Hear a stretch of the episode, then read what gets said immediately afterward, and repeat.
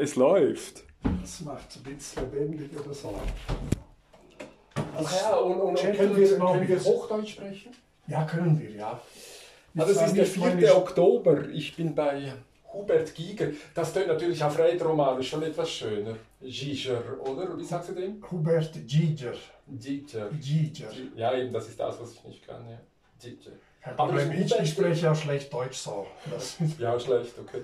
Aber Hubert bleibt eigentlich ja ähnlich. Hä? ja, Also es ist nicht Hubert oder nein, das ist Hubert. das ist Hubert. Ein österreichischer Name, meine Mutter hat mir den gegeben. Ich bin zur Jagdzeit geboren. Hubertus ist der Patron der Jäger, so hatte ich keine Chance. Ah, ich habe mich jetzt sehr gefreut, dass das klappt. Schön ich auch. Hat eine Zeit gedauert, aber ja, das ist Ja, ja, ja, ja. Aber, aber die Themen dauern da ja auch schon ja, ja, das seit ist 1670 oder wo steigst du ein? Das Hexenthema beschäftigt die Menschen hier in Europa ungefähr seit, vor allem seit 1400. Wenn wir vom Zeitlichen reden. Die Prozesse beginnen dann ungefähr um 1430 in der Westschweiz, Gebiet Westschweiz, Genfersee, Savoyen, Ostertal, Wallis, Waadt und auch Ja. Tessin. Ja, Und dann nach und nach verbreitet sich das über ganz Europa. Ja. ja. Und Aber du- das Thema als Hexen oder die Frau, die etwas Spezielles kann, das beschäftigt die Menschheit seit es Menschen gibt. So, das schon. So seit es Sinn. gibt. Ja, es Sind sie, sind sie fasziniert Genau. von den Fähigkeiten der Frau. Das ist schön gesagt. ja. Ja, aber du selber, habe ich das jetzt richtig? Ja, eben das wollte ich dann, äh, weil gestern habe ich ja dann auch äh, mal äh, von, also bei mir heißt er Schischelia, äh, weil ich ja mit Twitter-Accounts lebe, aber der äh, Jano Felice Bajoro, Bajarola, hm? den habe ich noch einmal kurz gelesen. Aber was ich dann gesehen habe, du hast ja im Bündner Monatsblatt, das war 1991. Das war nach der, einige Jahre nach der äh, Lizenziatsarbeit an der Uni. Ja. Ich Und- habe meine Abschlussarbeit zu den Hexen geschrieben. Das ist Hexenwahl und Hexenprozess in der Susanne. Das ist das. Das ist das, das ist ein Ah ja, bisschen das ist das erweitert. Bündner ähm, Das Heft ist, 6. Ja, das ist dann rausgekommen in der Reihe Quellen und Forschungen zur Bündnergeschichte. Ein bisschen die erweiterte Lizenziatsarbeit, Okay. aber basiert auf dem, ja. Das ist 91. Nein, 91 war dieser Bericht im, äh, im Bündner Monatsblatt. Ja, genau. Die Leadsarbeit ist Ah. vom 87 und das ist vom 2001, also einige Jahre Ja, später. genau. Aber, Und dann zehn Jahre später der Roman. ja, Die Hexen von Denterwals. ja. Mann, das ist, das ist, das ist ein Thema, ne? Ja, das lässt mich, glaube ich, nicht los und wir sehen an diesem Podcast, dass es, das ist ein Thema, das mich wahrscheinlich mein ganzes Leben beschäftigen wird und Ja. seit mehr als 50 Jahren beschäftigt, kann man fast sagen, weil das beginnt in der Kindheit, die Hexen und die, wir kennen das von den Märchen vor allem, sagen ein bisschen und dann hörst du plötzlich einmal von den Hexen und dann denkst du, was ist das? Was ist eine Hexe wirklich? Ja. Und dann an der Universität habe ich mal ein Seminar besucht, die Frau im Mittelalter, und dann war das auch ein Thema, wobei Hexenverfolgung äh, findet nicht primär im Mittelalter statt, das ist in, in, in der frühen Neuzeit. Aber das Hexenthema, das beschäftigt mich seit Jahren und immer noch. Es ist ja irgendwie wie auch ein Zugang in die Beobachtung von Gesellschaft, oder wie sagst du dem?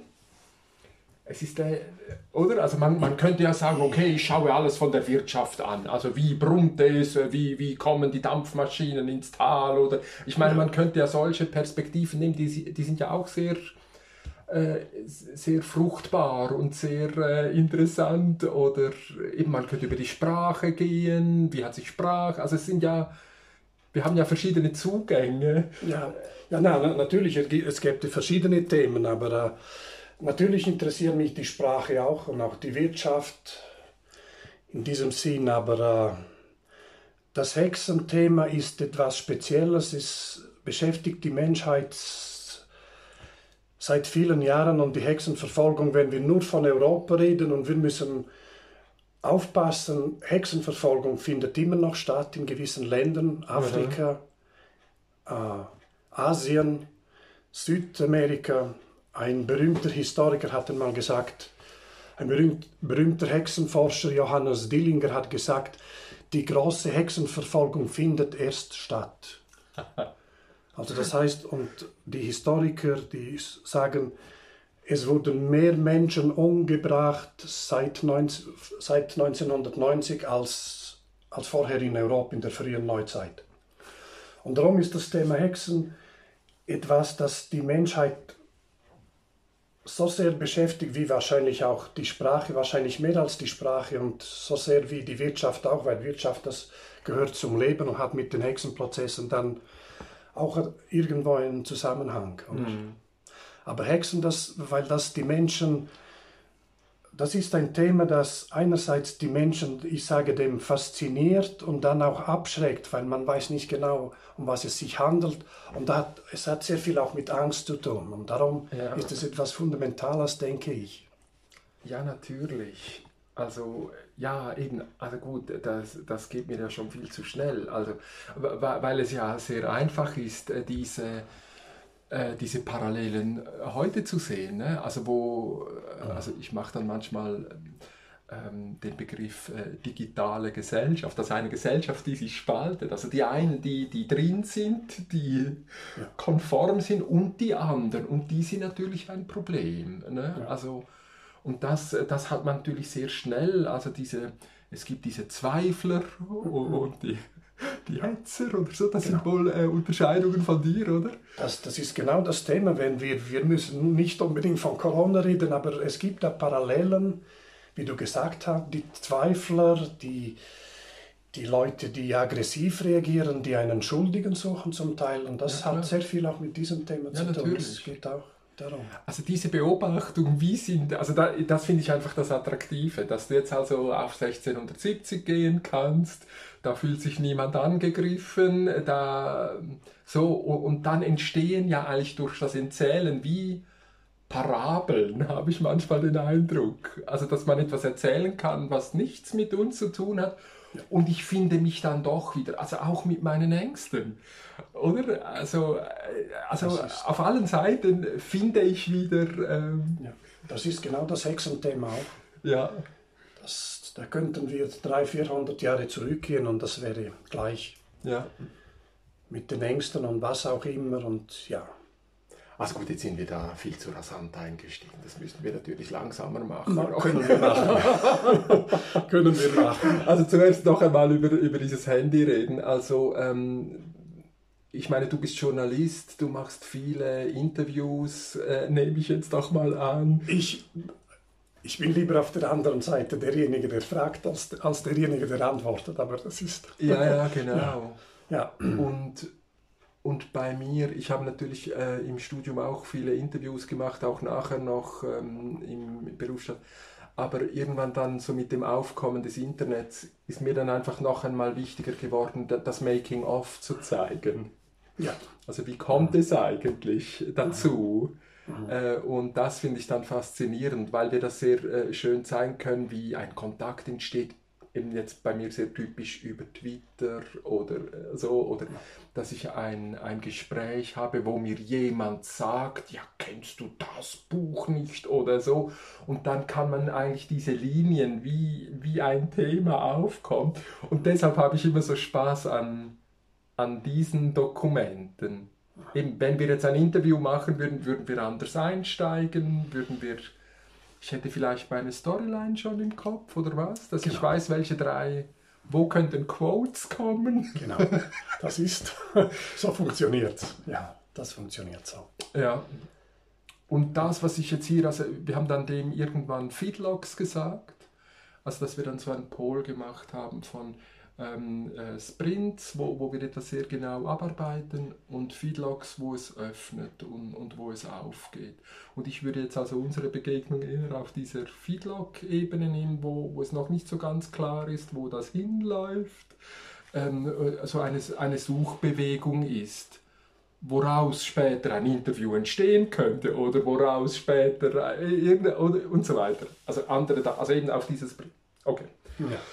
Also deshalb eben, also äh, Unterbrechungen jeder Art ähm, sind hier äh, kein Problem. Also gut, das habe ich schon gefragt, das hat mich beschäftigt mit, mit dieser Reihenfolge, weil, weil Gichel ja dann mit äh, in seinem äh, Artikel äh, bei 2001 einsteigt. Sag, ja, vielleicht das noch, ähm, zu einer Dissertation äh, ist es nie gekommen. Ist es nicht gekommen, nein. Und, und äh, warum nicht? Ich meine, du, du, äh, du, du gehst jetzt so, so breit ins Thema, du hast es so sorgfältig. Was, fehlt für, was fehlte für eine Dissertation? Der Professor hat damals gesagt, ich müsse noch das ein bisschen erweitern auf ganz Graubünden und ich war bereits am Arbeiten, hatte Familie und ja, dann ja. habe ich gesagt, warum soll ich eine, Dies, eine Dissertation schreiben, das ist nicht so wichtig und ja, dann habe ich es gelassen. Ja, ja, genau. Also das ist ja das Typische, wenn eben diese, diese, diese anderen Parallelitäten, was ja dann die Universität auch immer unterschätzt, ne, dass sie das Gefühl hat, nur innerhalb der Universität wird Wissenschaft gemacht. Ja. Dabei wird es ja nachher eigentlich erst spannend, eben weil du ja in der Praxis ja. dann noch einmal äh, völlig andere ja. Verknüpfung. Also das hatte ich noch äh, auf dem Dings. Also sollen wir noch einmal ähm, biografisch reingehen? Wie du willst. Oder äh, woran du würdest bestimmst. du, also ich meine, du, du schenkst mir deine Zeit. Ja, ich habe genug Zeit. Wo, ich woran, arbeite 80 Prozent und heute nicht. also, Aber woran würdest du erkennen, dass du sagst, ja okay, das war jetzt doch äh, noch einmal äh, nicht nur vergeudete Zeit für mich, äh, hast du... Äh, ist es überhaupt nicht, nein, nein. Ja. Es, ist, es ist natürlich so, das Hexenthema, das ist, da gibt es sehr viel dazu zu sagen. Wahrscheinlich reden wir auch von Klischees, die, ja. die im Umlauf sind. Das ist typisch. Ja. Und was auch immer, was du wissen willst über den Ablauf der Hexenprozesse oder warum, ja, du, du kannst bestimmen. Ja, ja, okay. Aber du hast jetzt nicht etwas auf den Dings, wo du sagst, hey, darüber wäre es jetzt wirklich okay zu reden oder, ähm, oder das ist ein nächster Schritt oder im Moment bin ich am Grübeln an oder äh, irgendwie so etwas. Nein, es ist so viel, es gibt einiges darüber zu sagen und ich würde dich bestimmen lassen als der Neugierige, der, der fragt. Ja, ja, super. Also ich komme ja dann, ähm, ähm, ich würde gerne so äh, über die Phase Adalbert II. und der Dritte reden. Und ähm, also dort wäre es dann für mich so etwas. Aber ja, also komm, das, das ist ja so schön. Also äh, welches ist dein Lieblingsmärchen? Wie, wie, bist du, wie bist du eingestiegen von deiner Mama? Mama. ich habe eigentlich keine Lieblingsmärchen. Hänsel und Gretel, das ist ah, eins, und klar. die sieben Zwerge. Aber äh, ich habe keine Lieblingsmärchen. Ich, ich kenne sie Natürlich kenne ich sie von früher und auch die Sagen, die hier sehr bekannt sind ja, zum Teil. Es gibt ja, es gibt ja tolle, tolle Sagen aus der Gegend, oder? Sehr. Und es gibt viele und auch viele, wo, die mit Zauberei zu tun haben, ja. Hexen. Ja. Und das ist dann natürlich ein Unterschied, ob wir von den Sagen reden oder von der Realität. Realität und Sagen haben miteinander nichts zu tun in diesem Sinn.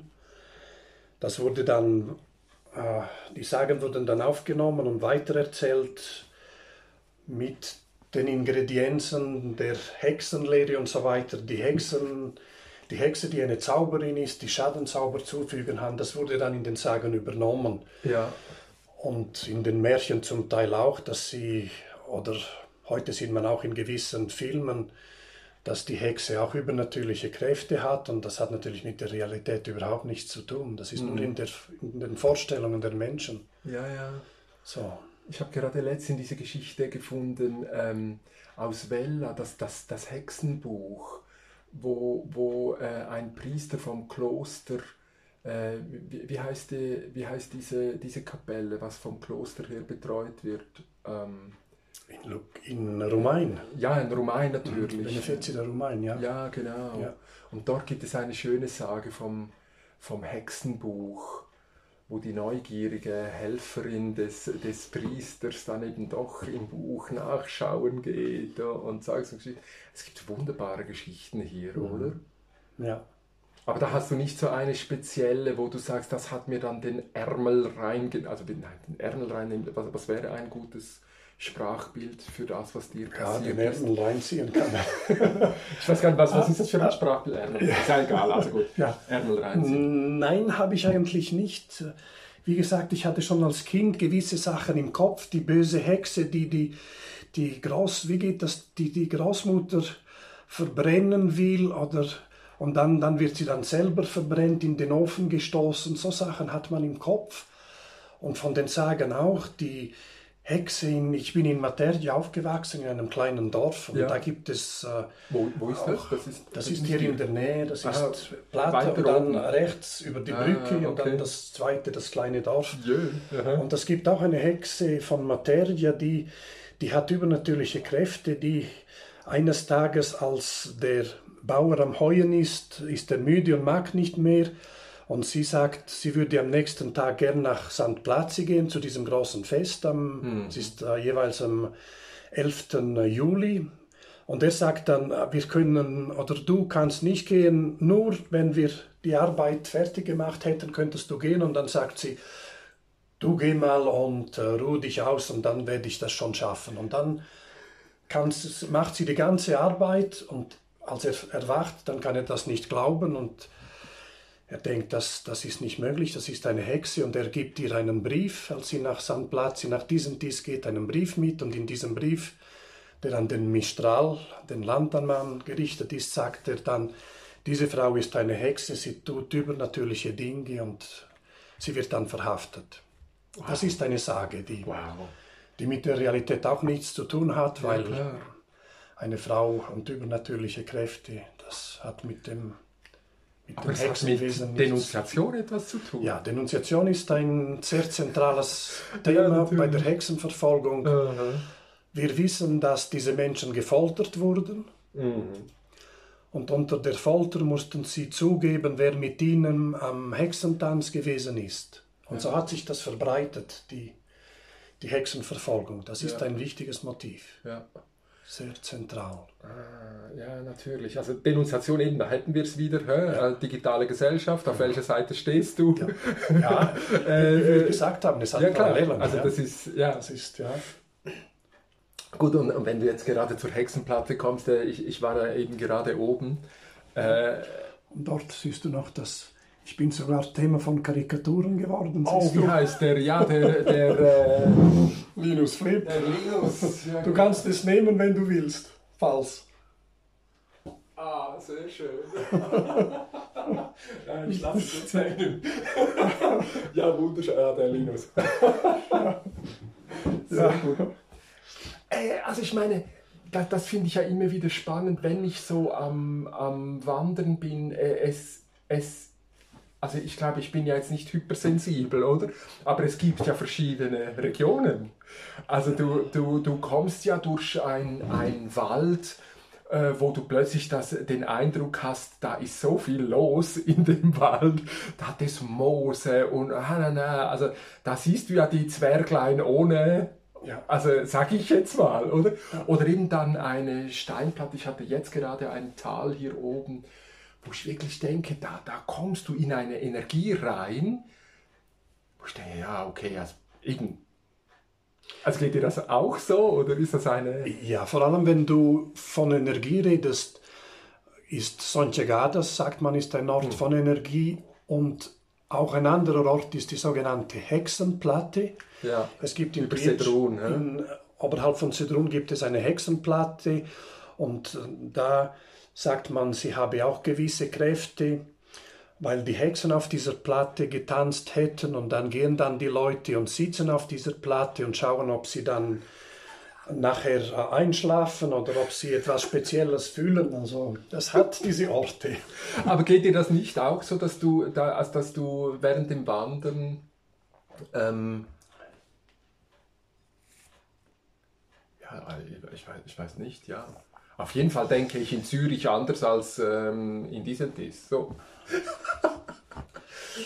Ich denke schon, ich bin, ich kenne auch ein bisschen Zürich, ja. Ich denke schon, es hat vor allem auch, Sonchegade hat schon etwas Spezielles. Wenn ich wandern gehe, ich gehe oft wandern über Sonchegade weiter, Couflons, Montpemedel und dann Genau. hier zurück. Es hat schon etwas Spezielles.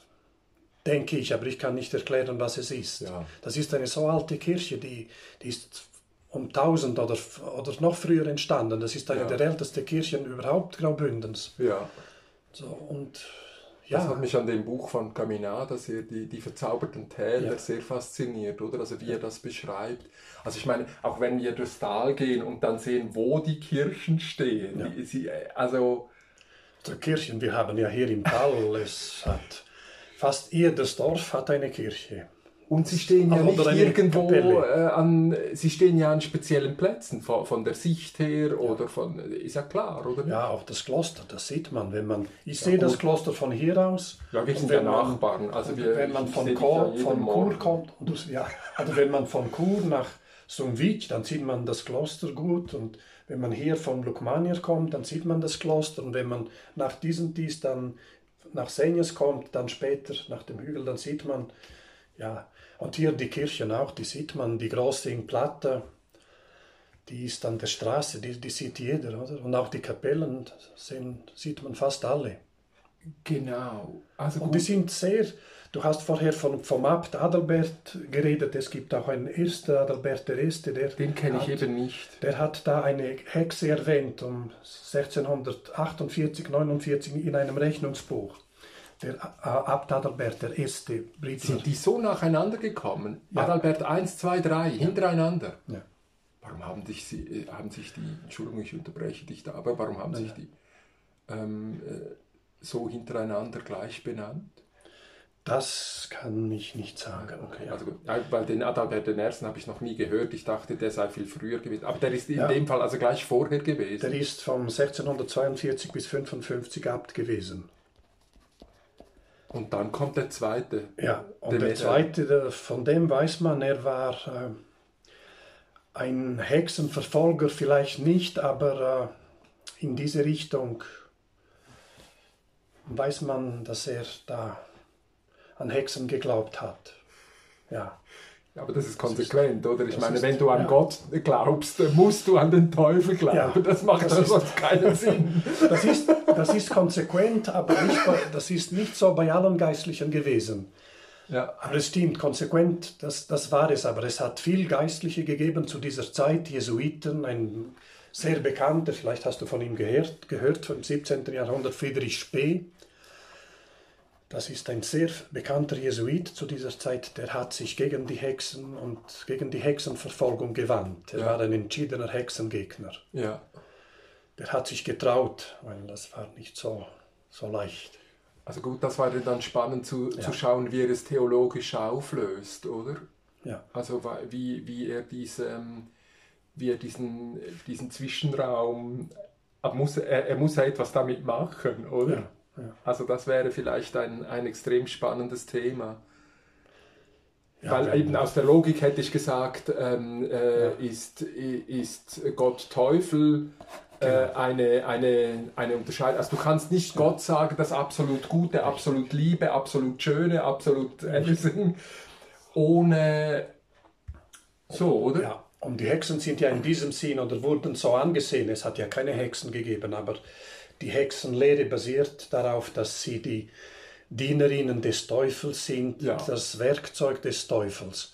Wobei wir müssen dann unterscheiden, heutzutage die Hexenverfolgung, die seit einigen Jahrzehnten in Afrika, Südamerika und, und Asien vor allem stattfindet, die hat mit, mit dem Begriff Gott und Teufel überhaupt nichts mehr zu tun.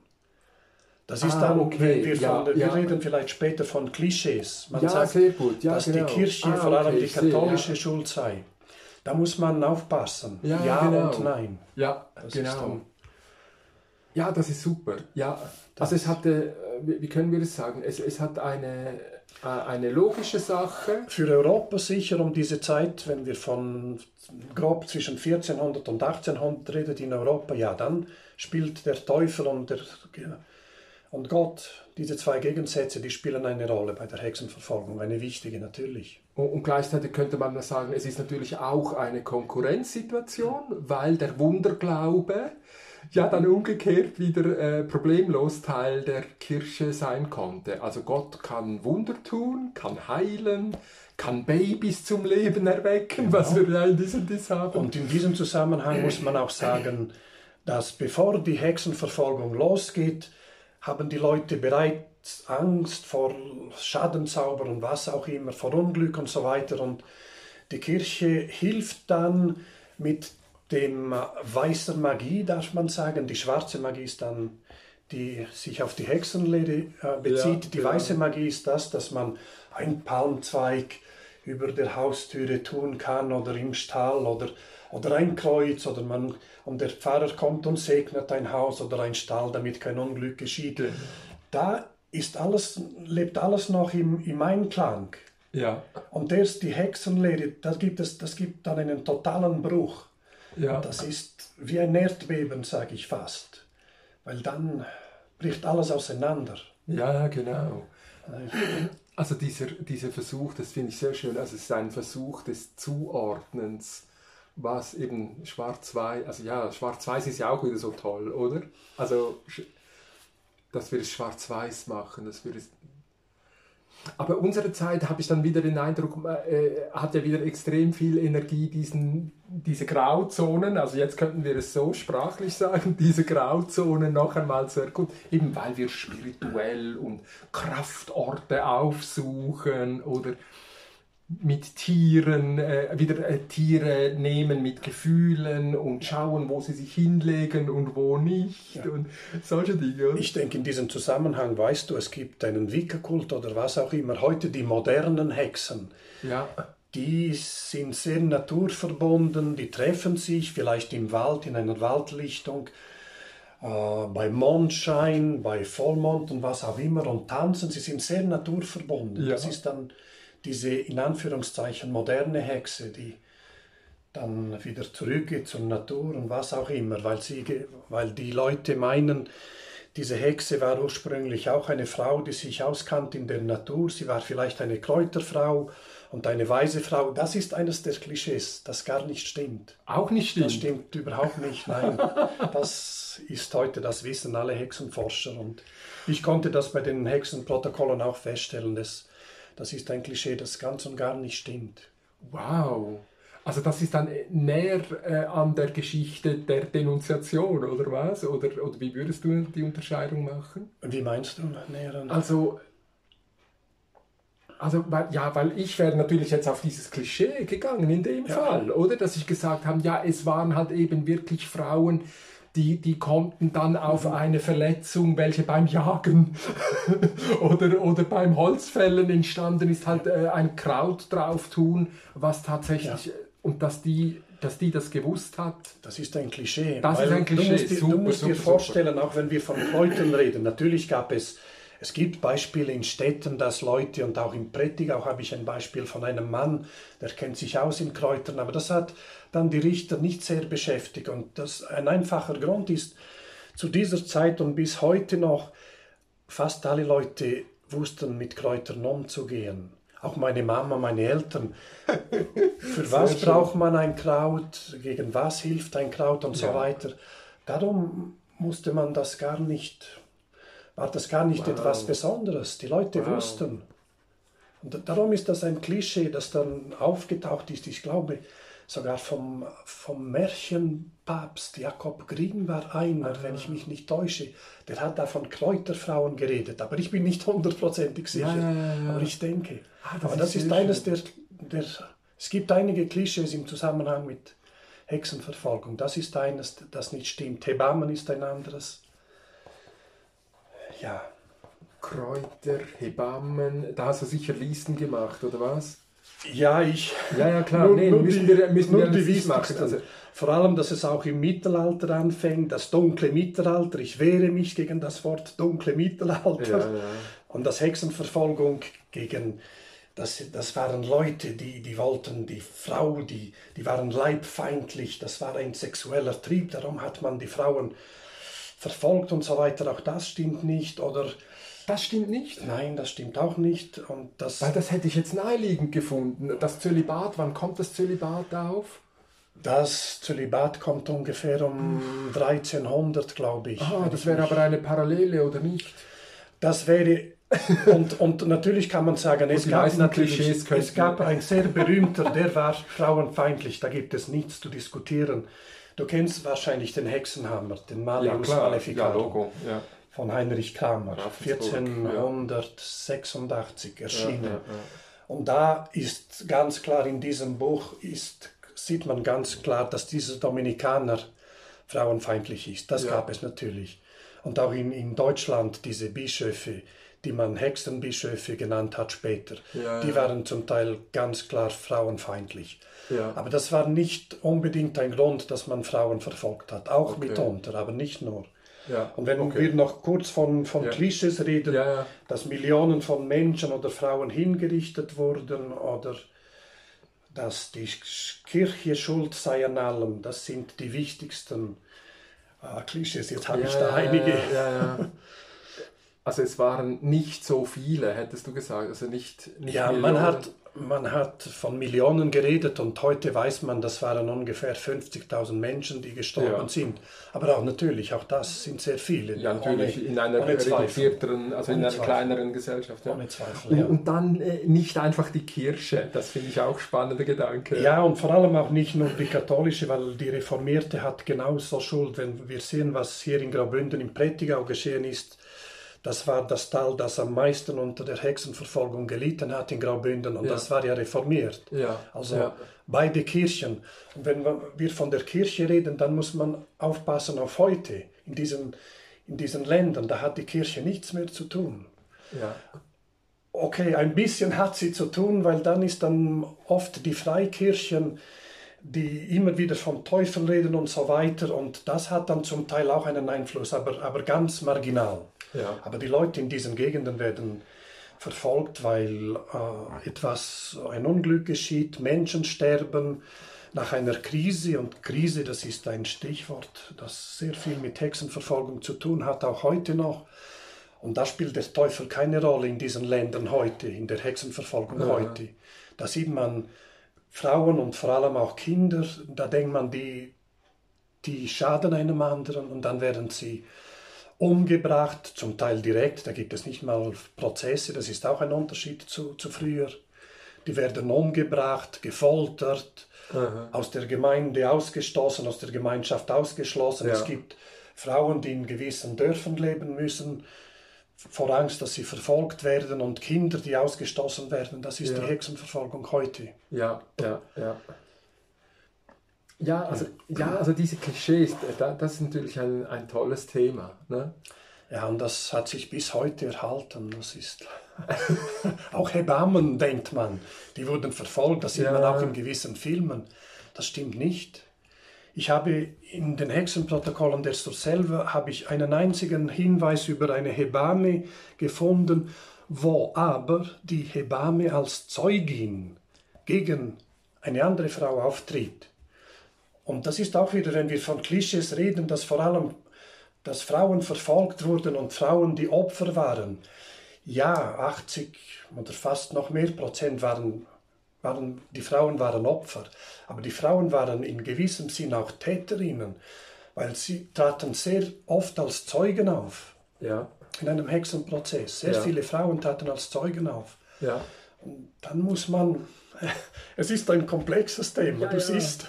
Aber bei den Hebammen ist mir gerade in den Sinn gekommen, mit dem Kaiserschnitt gibt es ja auch so diese schöne Geschichte, ah, habe ich aus Wikipedia, aber äh, dass der erste Kaiserschnitt ähm, hier in der Region im Thurgau ähm, natürlich von einem Bauern gemacht worden ist bei seiner Frau, der natürlich schon viele, also ich meine, jeder Bauer hat die Erfahrung einer Geburt. Ja, natürlich. Oder? Ja. Also ja, die ganze Zeit, oder? Ja, ja. O- Und dass er dann äh, auf die Idee kommt, ja, wenn, das, äh, wenn dieses Schäfchen dann irgendwann hier draußen steht, muss es ja irgendwie auch vorher da drin gewesen sein. Gehen wir mal nachschauen, bevor, äh, bevor wir da beide Tiere äh, verenden. Und dann macht er das später an seiner, an seiner Frau auch. Äh, so. Das sind Ja, und- fantastische Beispiele. Ja, und auch die Leute in der Gegend, die sind sich dem bewusst und viele Frauen haben daheim ge geboren, meine Mama auch. Ich bin Ja, daheim natürlich. geboren, nicht im, im Spital, mit Hilfe einer Hebamme dann, aber daheim. Ja, klar, aber wie bei den Kräutern, es ist, es Ja. ist auch Teil der, der Erfahrung, Es die ist die Teil Menschen der Gesellschaft und die, die meisten Ja, Menschen sehr schön. wussten, die Hebamme ist nicht hier, um Menschen zu schädigen, auch wenn ein Kind geboren, äh, tot geboren wurde. Meistens starben die Kinder dann im frühen Alter, auch im Kindheitsalter. Das war mhm. typisch bei uns auch. Aber dann war ja nicht die Hebamme schuld mehr und so, ja.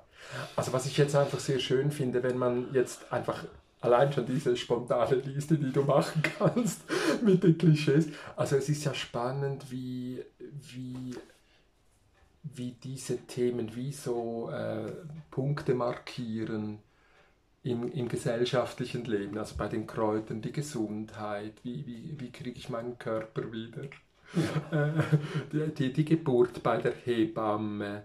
Gut, das dunkle Mittelalter ist was anderes, müssen wir vielleicht noch schauen, aber dann die Leib, also Sexualität, äh, wie, wie kommen äh, die Menschen zusammen, wie machen sie das mit ihrer Lust und mit ihrer, so, also es sind ja, es sind ja alles, ähm, gut, bei Kirche könnten wir vielleicht über Tod, oder so. es sind ja, es sind ja soziale äh, äh, Brennpunkte oder wie, wie sagt man dem? Kann man sagen, und, und wenn wir vielleicht noch kurz über die Sexualität reden, natürlich war die Sexualität ein Thema, weil ich habe da im Buch Hexenwand und Hexenprozess in der selber habe ich äh, geschrieben, dass eine Hexe oft mit einer Hure gleichgesetzt wurde. Mhm.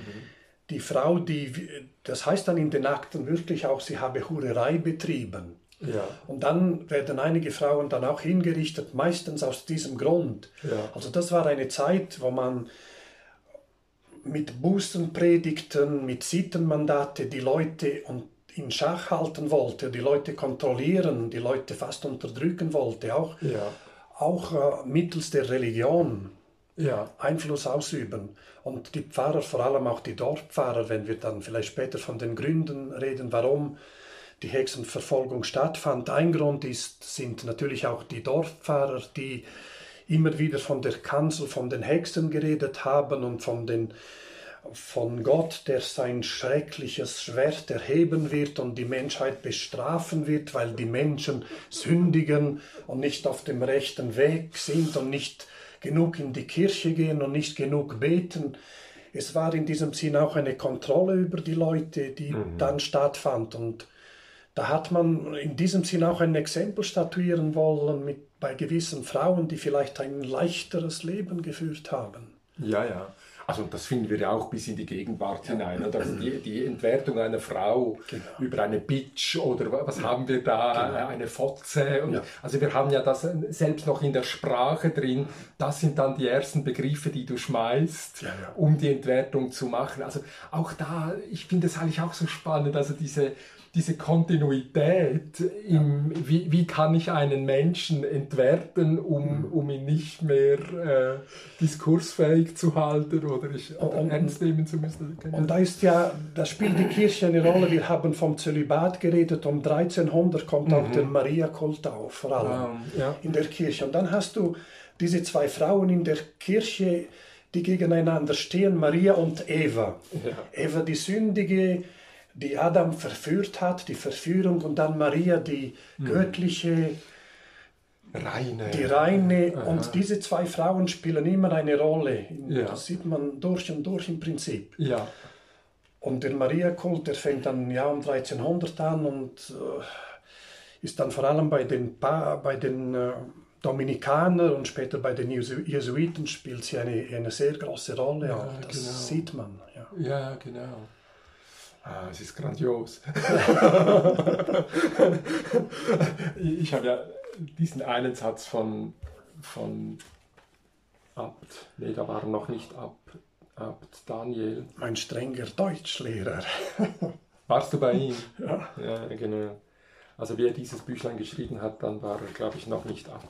Aber dann kommt er eben da mit diesem Satz, die spannungsgeladene Barockzeit liegt litt einerseits unter den Bündnerwirren, unter Hungersnot, Pest und Hexenverfolgung und führte andererseits zur geistigen und religiösen Erneuerung, die nicht zuletzt im neuen Klosterbau ihren Ausdruck fand. Das finde ich ein wunderschönes ähm, Dings. Wie geht dir das? ja, das ist, er fasst da zusammen, was da im 17. Jahrhundert geschehen ist und warum dann auch äh, die Hexen vor allem nach den Bündnerviren verfolgt wurden um 1650, Beginn das Jahr in Graubünden. Das spielt eine Rolle und er sagt gleichzeitig auch die Erneuerung, weil viele Kapellen werden dann auch im, in der zweiten Hälfte, als die große Hexenverfolgung stattfindet, in der zweiten Hälfte des 17. Mhm. Jahrhunderts, zwischen 1650 und 1700, werden da sehr viele Kapellen in der Gegend gebaut. Mhm. Das geht ein bisschen parallel. Ja. Das stimmt, was er so sagt. Und Adalbert II. hat ja dann eben die, also die Arche ähm, angeschoben, oder? Das, das war schon, es ist schon diese Zeit. Ja, es ist diese Zeit. Und das ist eine Zeit der großen Erneuerung. Wir haben dann auch ein äh, berühmter Benediktiner in dieser Zeit, der eine Rolle spielt als Exorzist, äh, uh. Pater de Courtins. De Courtins hat er geheißen. Der hat da auch in den 1690er Jahren gelebt, mit, gleichzeitig mit Adalbert II., denke ich. Okay. Ja. es ist eine tolle Zeit. Ja. Also diese, äh, also was mich ja dann e-, eben fasziniert hat bei, hat bei Adalbert II., dass er, dass er dieses Repräsentationsrecht aufgegeben hat und dann diese Kapuziner geholt hat. Und also ich habe dann immer den Eindruck, es ist auch diese, also wenn man jetzt die, die frühe Staatsform der Demokratie noch einmal beobachten wollte, wäre es ja, also wir haben diese Kadi, diesen Gottesstaat, und dann kommt der Abt auf diese Idee, was man vielleicht ja früher schon mit Urseren gemacht hat, also man, man beginnt zu teilen, man sagt, okay, wir machen, wir machen die, die religiösen, die intellektuellen Sachen und ihr unten, äh, ja, macht halt euer Tagesgeschäft. ähm, dass, man, dass man solche ähm, äh, Differenzierungen beobachten kann in diesen ja. Tagen. Und das ging ja nicht immer so gut. Die Kirche und die Gemeinde dies und dies, die hatten oft Streit miteinander, ja. Und wenn wir zurückkommen auf, äh, jetzt habe ich den Faden verloren. Mhm, ja, mhm. vielleicht kommen wir. Ja, ich wollte in diesem Zusammenhang noch etwas sagen, aber jetzt habe ich den Faden verloren. Ja, das tut mir leid. Ja, ja. Ich, ähm, das ist und ich kann diese Notiz, ich, ich glaube, da habe ich dich unterbrochen und ich kann meine Notiz nicht mehr lesen. das, das passiert. Ja, wir haben von Adalbert II. geredet, der da an, an, auch an Hexen geglaubt hat, aber das ist im Prinzip... Der Exorzist, ja. Ja, mhm. und der Exorzist war dann der Pater Carli de Courtins, ja. ja. Aber wir, wir können diesen Leuten nichts nachtragen in diesem Sinn, dass sie an Hexen geglaubt haben, weil das war typisch zu dieser Zeit. Der Glaube an Hexen, der war präsent überall. Mehr als 90 Prozent der Leute haben an Hexen geglaubt zu dieser Zeit. Das ist nichts Gewöhnliches. Das ja, erklärt ja. natürlich auch ja. einiges. Ja, ja, genau. Das müssen wir verstehen, wenn wir uns mit dem Thema befassen. Heute würden wir Narrativ sagen oder irgendwie so etwas. Das war einfach ein Narrativ. Das war ein Narrativ. Was, was nicht reflektiert wurde. Ja. Genau, ganz genau. Das war so. Solches. Zeugs. Ja, das finde ich eben. Also, ich meine, das, das ist ja das, was mir gefällt. Aber äh, eben so habe ich diesen, diesen ähm, Ab-Daniel-Satz auch nochmal interpretiert. Also, diese Erneuerung. Es, es sind Krisen. Ja. Es sind. Ähm, und dann diese Suche nach, nach, nach möglichen Auswegen, nach, nach möglichen neuen Formen, ähm, das, das finde ich, find ich ausgesprochen spannend. Ja, vielleicht noch, wenn wir von Krisen reden, etwas ja. Interessantes zu dieser ja. Zeit ist. Die Eiszeit, das ist ja heute wieder ein Thema mit der Klimaverschlechterung, ja. Klimaänderung. Es gab eine kleine Eiszeit im, in der frühen Neuzeit zwischen 1570 und 1630. Wow. Und genau zu dieser Zeit fanden die größten Hexenverfolgungen in Europa statt. Nein. Ja, vor allem in Deutschland auch. Wow. Und kleine Eiszeiten, kannst, das kannst du dich vorstellen, was das bedeutet. Das sind enorm, das sind Kälteperioden, kalte Winter, und dann vielleicht noch nasse Frühlinge und Sommer, ja. nichts wächst, die Tiere verändern, das ist eine, eine, wirklich eine Zeit der Krisen und, und auch vorher, 100 Jahre vorher, war auch eine Zeit der Krisen in Europa. Und äh, natürlich in Graubünden auch. Wir, Pater Daniel redet ja von den Bündnerwirren, die im beginnenden 17. Jahrhundert zwischen, wenn wir das genau sagen, ist es zwischen 1618 und 1639, die Bündnerwirren. Ja. Das ist eine Zeit der Krisen. Die Pest wird eingeschleppt von mhm. ausländischen Söldnern, mhm. Soldaten. Mhm. Die Armee bekriegen sich in Graubünden. Mhm.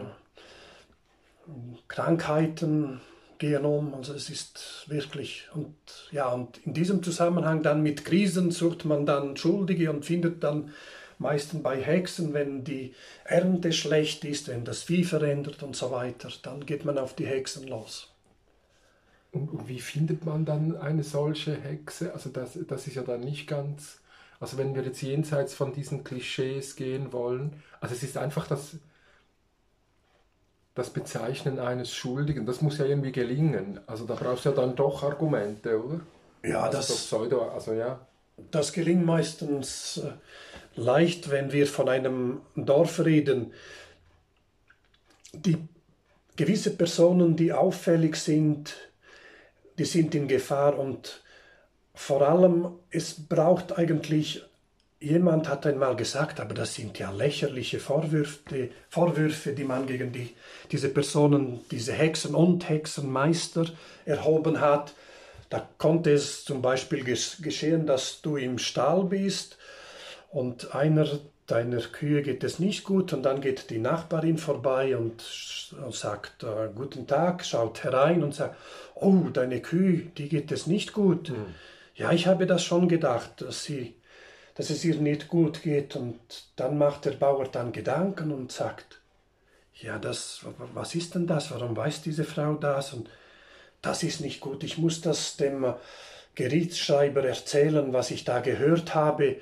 Oder Beispiele, dass, ja. Äh, dass eine Frau in ein Haus kommt und sie nimmt ein Kind in den Arm, ein junges Kind, und geht dann wieder heim. Und das Kind wird später krank und dann sagt dann diese Familie, oh, das war doch diese Frau, die ist zu uns gekommen. Mhm. Die ist ein bisschen komisch. Ja, die verhält ja. sich noch nicht immer so normal. Ja. Das müssen wir melden. Das ist vielleicht eine Hexe. Oder eine Frau berührt jemanden. Es gibt da aus den äh, Prozessen, aus den Hexenprozessprotokollen gibt es Beispiele. Sie haben jemanden an der Schulter berührt. Der Mann hat Tag oder einige Tage später hat er ein Problem an der Schulter. Oder ich, wie ich einmal gehabt habe, einen sogenannten Hexenschuss. Ja, das, ja, genau. Dann hat man Schmerzen und das kommt davon. Ja, Bis genau. heute hat sich das erhalten. Und das sind so Vorwürfe, man hat Schmerzen, Krankheiten, ja. das Vieh verändert und dann sucht man Schuldige und dann denkt man, das könnte doch, und diese Frau, die hat ja doch vor 10 oder 20 Jahren, hat sie mir einmal gesagt, du musst besser zu deinen Tieren schauen oder was auch immer. Das sind Gründe und oder was natürlich auch in, in, in einem Dorf äh, der Fall ist, äh, Konflikte, Streitereien und man, man sagt einander, du bist eine Hexe, nein, du bist eine. Und dann geht man dann und äh, wir sagen, immer, sagen dem in Romanisch Portapulinas, Pulinas ist äh, der Kack der Hennen. dann geht man dann zum Gerichtsschreiber oder zum Landemann, wer auch immer, und erzählt, was ich habe da, diese Frau muss eine Hexe sein. Ja. Darum auch, wenn wir von den Klischees reden, eine Hexenverfolgung wurde nicht von oben nach unten initiiert, auch ja. von den Landesherren und wer auch ja, immer hier von den Gerichtsherren und der kleinen adligen Landamänner und so weiter, auch. Aber das ging Hand in Hand mit der Dorfbevölkerung. es gibt drei Ursachen, das weiß man heute. Die Schuld an der Hexenverfolgung da gibt es drei äh, Aspekte, die wir berücksichtigen müssen, die zusammengespielt haben. Das sind, ich sage dem, die Landesherren, hier die Landamänner meistens, in der Kadi zum Beispiel der Land, il Mistral de la Kadi, ja. der Landemann, ja. zusammen mit der Dorfbevölkerung. Ja. Weil die, haben, die sind ja als Zeugen aufgetreten, die haben gesagt, was sie gehört oder gesehen haben.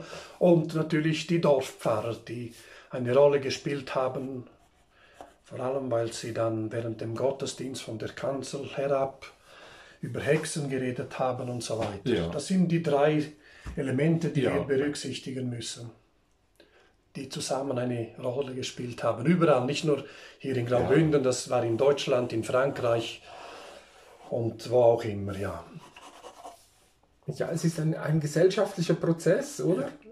Also, wenn man jetzt sagen würde, eben die, die weltlichen, ähm, die, die Intellektuellen, wenn wir jetzt das so sagen wollen, Ja. und äh, ja, und die, die Normalos, also äh, Und die, die Bevölkerung. Ja, und die Intellektuellen haben natürlich auch eine Rolle gespielt. Da, wenn wir von den Traktaten, den Abhandlungen reden, die aufkommen in dieser Zeit Ja, bei Beginn der Hexenverfolgung in Europa, ungefähr um 1430, gibt es die ersten Traktate dazu, die Hexenlehren. Und die, bekannt ist natürlich dann der Hexenhammer, aber der kommt einige Jahre später. Ja, ja.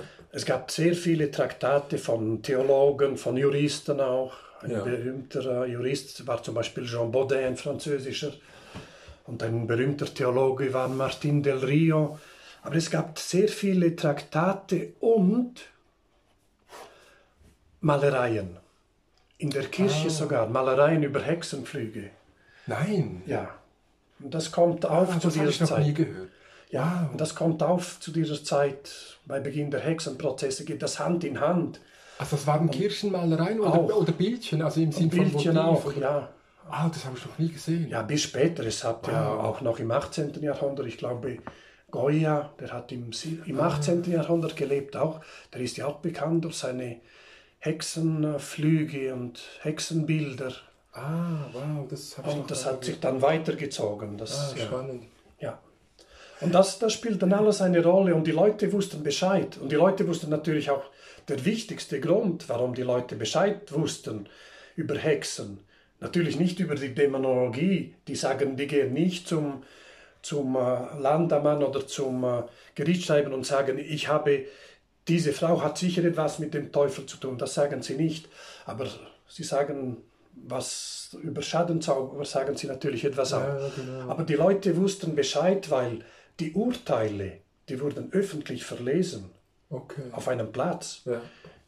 Da, da hat man vorgelesen, die Frau, die ging nicht ge- genug in die Kirche und sie hat einen bösen Lebenswandel geführt und sie hat den bösen Blick gehabt, sie hat den Tieren Schaden zugefügt und dann wurde dann aufgezählt, bei dieser und dieser Person ist ein Tier gestorben, da ist ein Mensch krank geworden und so Ja. weiter. Das hat man vorgelesen alles. Also alles zusammen, man hat, also Hexenlehre, das, das weiß man, um was das es geht, oder?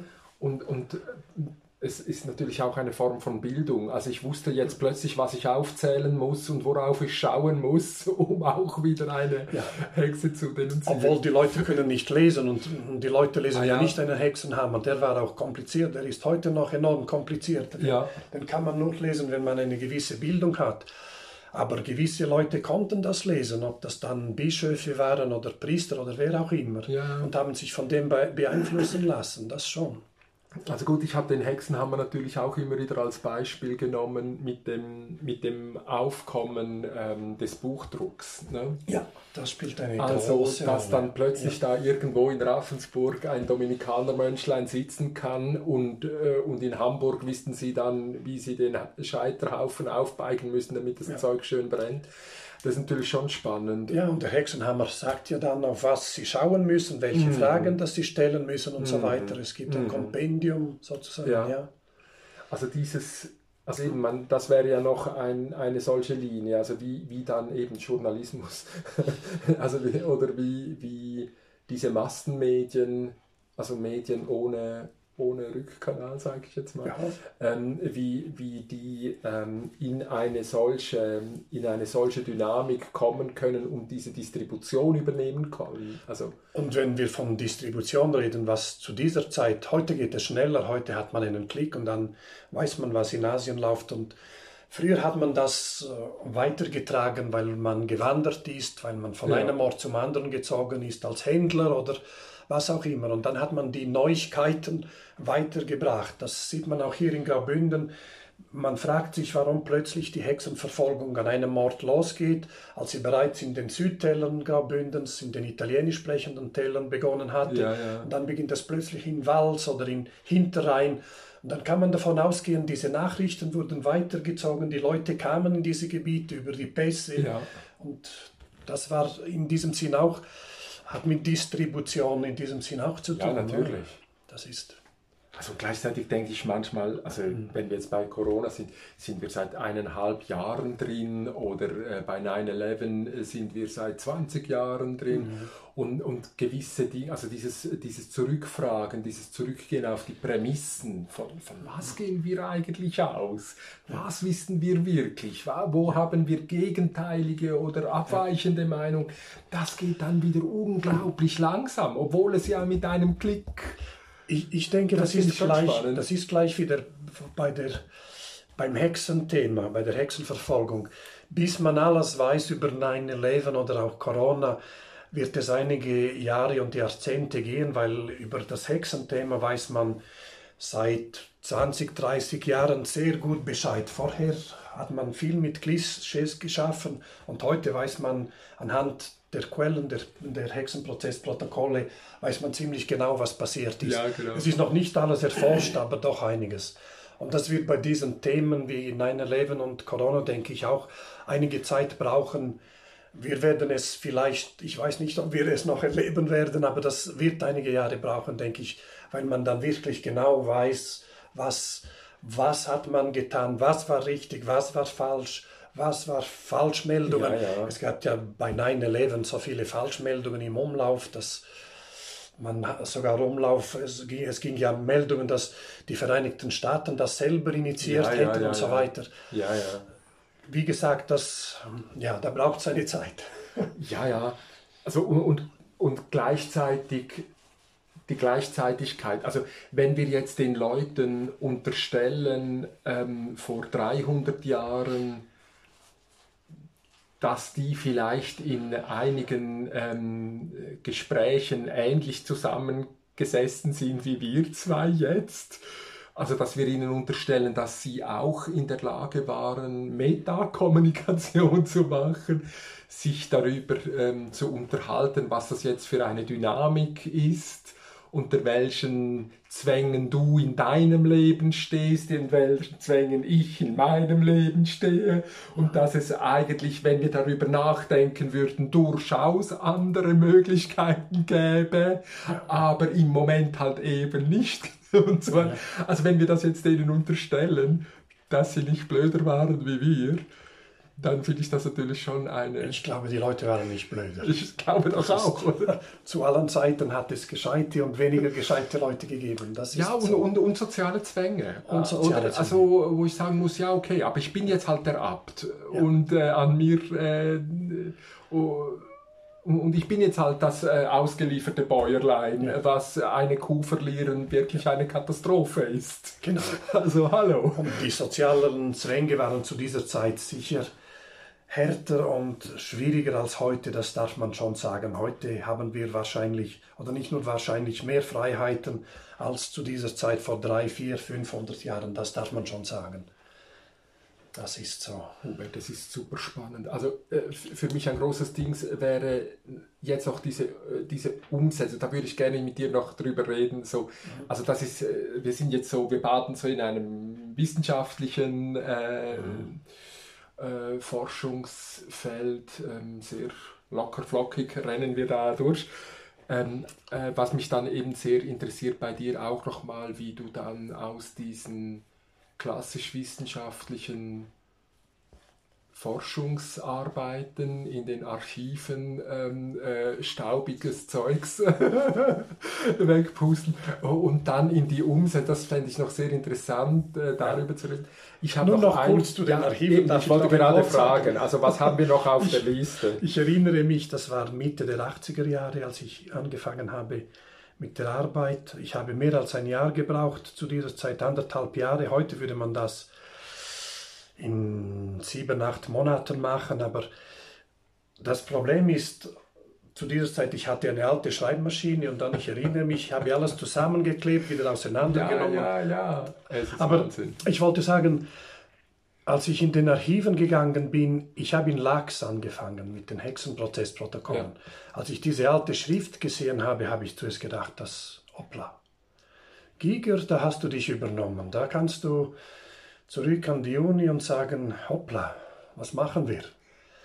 Dann habe ich gedacht, dann bin ich ein Bier trinken gegangen, habe gedacht, nein, das kann es nicht sein. Du musst versuchen, beiß dich rein, wenn es nicht geht, dann geht es nicht. Und ich wusste zum Glück, dass es im Buch über Lachs, über die Gemeinde Lachs, da hatte Lothar de Plazes, der Historiker, der hatte ein, einige Seiten äh, transkribiert eines Prozesses gegen Wow. eine Mhm. Frau von Lachs. Dann habe ich gedacht, das hilft sicher auch. Du nimmst das zur Hand und dann geht es. Aber es war, es war sehr schwierig, diese Sprache zu Mhm. entziffern und die Sprache ist zum Teil anders zu dieser Zeit. Das, das war in versteht man. Das, Rätoromanisch. nein, es gab sehr wenig in Rätoromanisch, weil die Amtssprache war, war Deutsch. Ah, Und ich habe hier Beispiele, wenn, wenn wir, wenn ich daraus ein ein bisschen Ja, bitte. Ja, das lese, ist dann. Das ist, das ist ein Bekenntnis der Anna Jüri Peng vom Fall 6. 6. März 1652.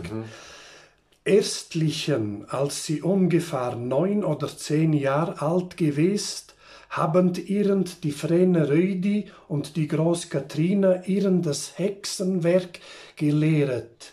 Zwei Jahren hernach habend ihren gesagt, sie solle Gott, unser lieben Frauen, das heilige Sakrament, die Engelen und Sankt Josef, Sankt Jochen, Sankt Anna, Grüßmen, Taufgotten und Götten verlaugnen in Beiwesen des bösen Geist, welches sie auf ihren Begehren getan und verwilliget hat. Also du, du hörst die Sprache. ja, man erahnt es noch. Ja. Aber eben dann war es eine Handschrift, oder? Das war eine Also Handschrift. dann zuerst, also nur schon das Technische, bis du es auf diesem Niveau hast. Ja, und die Handschriften sind verschieden. Ja, die in. Lachs war leichter zu entziffern als andere in, in Ilans oder äh, in Lugnetz. Ja, klar. Und vielleicht von diesem Tis muss, äh, wenn wir noch bei diesem Tis bleiben, kurz. Es gibt keine Hexenprozessprotokolle, die sind wahrscheinlich verbrannt über diesen Tis. Aber Ja. man hat einige Indizien, dass es auch in, in, im, im Kreis diesen Tis, in Kumin diesen Tis, Ja. dass Leute verfolgt und hingerichtet wurden. Das Ja. wissen wir. ja. Aber wie gesagt, das, Also die Schrift, die ist Die nicht Schrift- nur vom Lesen, auch vom Hören. Das ist jetzt eine leichtere Stelle. Da geht es um die, die Hexenlehre an sich. äh, die Wo sie absprechen muss, oder wie, wie sagt man Ja, dem? das, ist, Also, das ist ein Bekenntnis. Ja, das genau. hat sie nach der Folter hat sie alles zugegeben, was Ja. sie was, sie, was von ihr verlangt wurde, dass sie sich mit dem Teufel getroffen hat, dass sie am Hexentanz teilgenommen hat, dass sie Ja. dorthin geflogen ist, dass sie mit dem Teufel, man sagt Bullschaft oder Verbindung oder eine sexuelle, äh, ein sexuelles Verhältnis hatte. Das ist dann die Hexenlehre und dass der Teufel dann ihr einen Pulver gegeben hat, um damit Menschen und Tieren zu schaden. Da, da beginnt das bereits, das, das sogenannte, das, die Hexenlehre.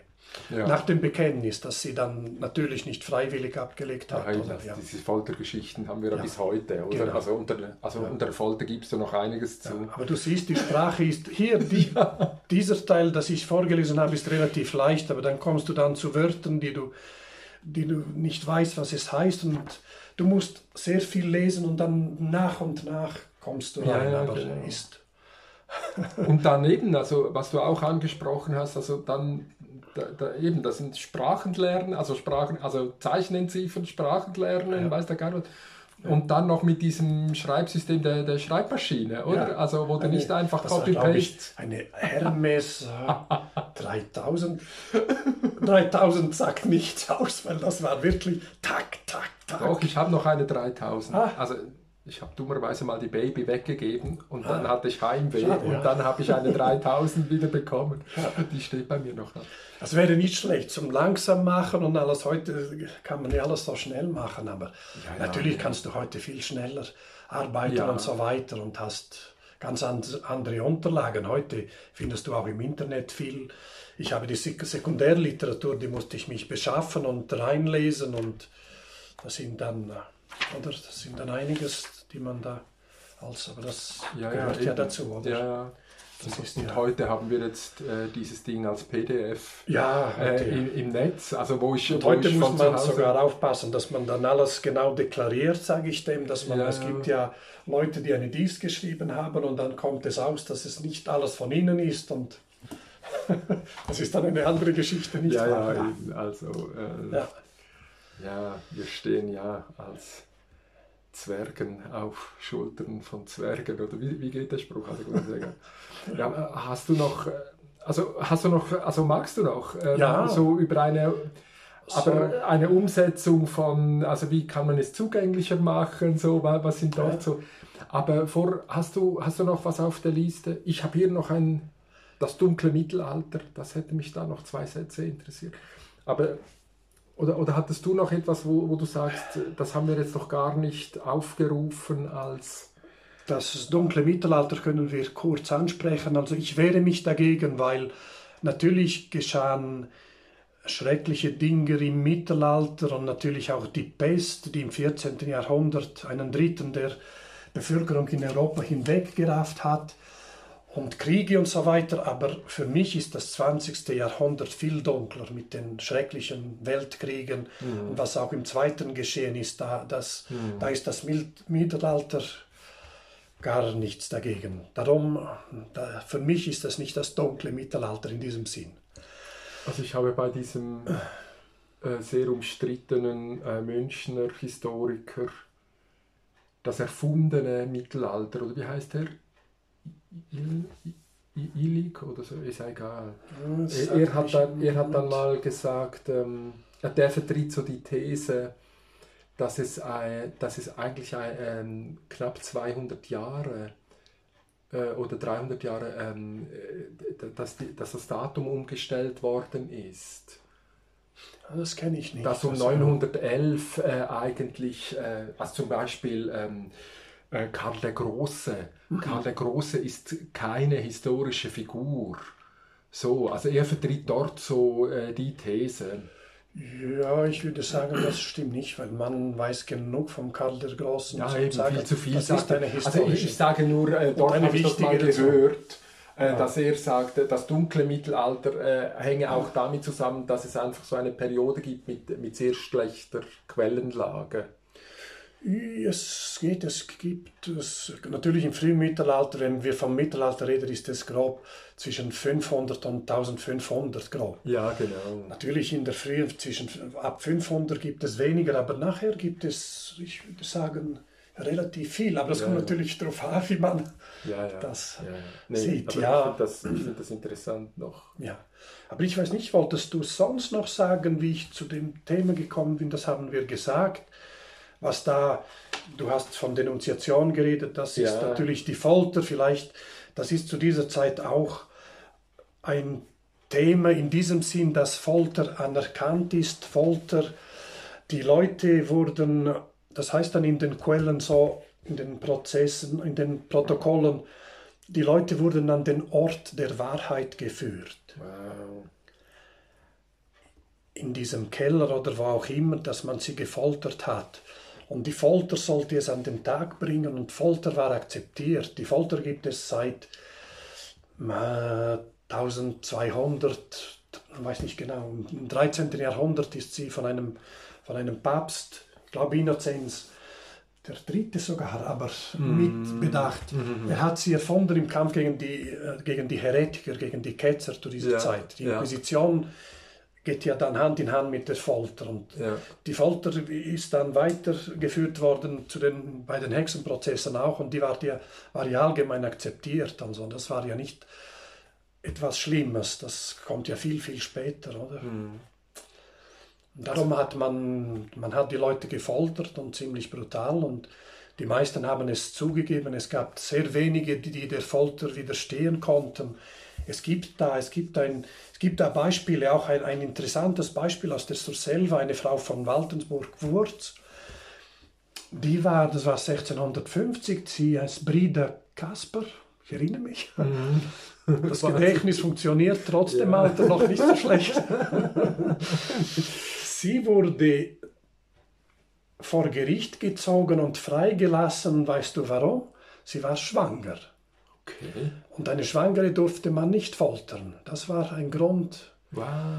Und sie wurde dann ein Jahr später wieder vor Gericht gezogen, aber dann wieder freigelassen. Ich denke, sie wurde vielleicht nicht hart gefoltert oder das war eine junge Frau, die bereits ein Kind hatte und dem widerstehen konnte. Das ist ein interessantes Beispiel, aber die ja. meisten Leute, die konnten der Folter nicht widerstehen. Einer, der auch widerstehen konnte, ich habe dann jetzt ein, eine kurze Erzählung im Cespet, das ist die, die, diese rätoromanische Reihe, literarische Reihe, zu ihm geschrieben und er konnte der Folter auch widerstehen. Das war der letzte Mann, der in der Surselva gestorben ist um 1700, Christian Mathieu. Der konnte der Folter widerstehen, der war ein, wahrscheinlich ein kräftiger Mann, und dann fand man ihn dann äh, am nächsten Tag, nach einigen Tagen tot im Gefängnis. Der war an den Folgen der Folter gestorben. Mhm. Und ja, aber die meisten, wie gesagt, wenn wir von der Folter reden, die meisten Leute haben zugegeben, was sie zugeben mussten, was alles nicht stimmte. Und man hat sogar, einige Leute haben schon angefangen zu reden, als sie die Folterwerkzeuge gesehen haben. Ja, natürlich. Das, also, ja. Ist nachvollziehbar, oder? Das ist, ja, in diesem Zusammenhang, in diesem Zusammenhang muss man davon reden, weil ohne Folter wäre es wahrscheinlich nicht so weit gekommen. Das kann man schon sagen, weil wer gibt schon zu, dass ich am Hexenflug äh, teilnehmen kann, am Hexensabbat und so weiter. Übrigens, diese Theorie kommt erst später auf, die gibt es nicht schon seit 1400, die kommt erst nach und nach auf. Ja. Während der Hexenverfolgung. Früher nicht. Es hat ja beim Augustinus, gibt es schon die Theorie des Teufelspakt zwischen Mensch und dem Teufel. Okay. Und natürlich später auch bei Thomas von Aquin, dann im 13. Jahrhundert, wow. diese berühmten Kirchengelehrten. Aber äh, vom Hexenflug gibt es da noch gar nichts, das kommt erst später. Aber das ist ja ein, ein ein, äh, das spielt eine große Rolle bei der Hexenverfolgung. Der Hexenflug, die, die, die Hexen treffen sich dort und ja, und darum. und so geht es weiter, ja. Ich möchte unbedingt mal dabei sein. Ja, ich auch. ich ja, auch. Das, das, Thema Folter ist ja, ist ja bis heute aktuell, oder? Ja. Also bis heute wird diskutiert, unter welchen Bedingungen Folter ähm, eingesetzt werden darf. Das ist unglaublich. Ja. Es ist unglaublich, oder? Äh, ja. Und auch sehr spannend der Hinweis, eine Schwangere darf nicht gefoltert. Also diese, dann eben dann doch diese, diese Vorbehalte. Und wenn wir von Schwangeren reden, wer auch gefoltert werden durfte. Wir haben vielleicht auch, wir haben noch nicht von den Kindern geredet, auch ja. die spielen eine Rolle in den oh, okay. Hexenprozessen. Okay. Das jüngste Mädchen, das in der Surselva hingerichtet wurde, war 13-jährig. Mhm. Und in der gleichen Familie, und oft war denn eine Familie, das hat sich dann durchgezogen. Verwandtschaft, es war gefährlich, wenn man eine Hexe in der Verwandtschaft hatte die Mutter, nein, die Tante dieser, dieses jungen Mädchens und ihre Großtante und ihre Großmutter wurden auch ja. hingerichtet ja. in der Gemeinde in Kuminwurz, Waltensburg. Ja. Und Kinder haben ein interessantes Beispiel aus Graubünden ist 1654 wurden 15 Kinder zwischen 8, 10, 12 Jahren die wurden aus Wals weggenommen. Die Eltern waren wahrscheinlich gestorben als Hexen, mhm. Hexenmeister, mhm. Mutter und Vater. Die wurden dort weggenommen und nach Mailand gebracht zur Inquisition. Und die musste man dann, die Idee war, dass man diese Kinder im katholischen Glauben unterrichten würde. Ja. Was dann, was mit diesen Kindern geschehen ist, wissen wir nicht. Ich denke, wow. viele haben es nicht überlebt, oder? Wow. Das sind so Beispiele und dass Kinder natürlich auch als Zeugen auftreten. Ein bekanntes Beispiel in der Geschichte der Hexenverfolgung ist in Amerika, in Salem. Ich weiß, ich kenne die Beispiele, das, das ist geblieben 1692. Da haben auch junge Frauen ausgesagt, die haben dann angefangen zu zittern. Zwei, drei junge Frauen haben angefangen zu zittern in einer Gemeinde, die sehr, die sehr religiös war. Ja. Und diese Frauen haben gesagt, wir sind vom Teufel besessen. Das Ja. waren junge Mädchen. Ja, ja. Und so hat sich dann der Hexenglaube verbreitet und es wurden einige Menschen hingerichtet aufgrund dieses komischen Verfa Verhaltens. Ja. Mhm. Mhm. Also Kinder spielen Eine auch diese Rolle, auch als Zeugen. Ja. Ich habe ja in meinem Drama habe ich zwei Kinder auftreten lassen, die einen Raben gesehen hat, der vor dem Haus der vermeintlichen Hexe geflogen ist und lange Zeit dort geblieben ist. Oder? Zum zeigen, dass Kinder auch Ja. benutzt wurden oder was auch immer Ja, als, ja. als Zeugen. Es ist ein fantastisches Ich habe jetzt sehr viel geredet. Ich hoffe, dass noch. Nein, ich, ich finde das. Nein, eben, also es ist ja jetzt einfach eine. Eben das Systematische hast du ja gemacht in deinen Texten. Das, das Ja. haben wir ja. Äh, es ist äh, eine, eine, ein wildes, äh, wie sagt man dem? Durch, Horizont. Darf ich dir noch ein Glas Wasser geben oder Überredet. überreden? Kaffee nicht. Ja, warum nicht? Doch, ja, gerne. Also, komm, also du, aber jetzt ist schon halb zwölf. Also, warte ich mal, habe also, Zeit. Ich habe. Also wenn du Zeit hast für mich. Ja, ich finde es super spannend. Also Kein Problem. Das, ich finde das cool. Ähm, ja, eben, also diese, diese, diese eine Geschichte von der Umsetzung, also wie, wie bringt man ein solches Thema noch einmal näher? Wa- Was ich daran äh, besonders interessant finde, ist, weil es ja dann ähm, didaktische Überlegungen braucht, oder? Also das, das eine ist ja Forschung, also du, du gehst in die Archive Ja. und versuchst dir ein Bild zu machen.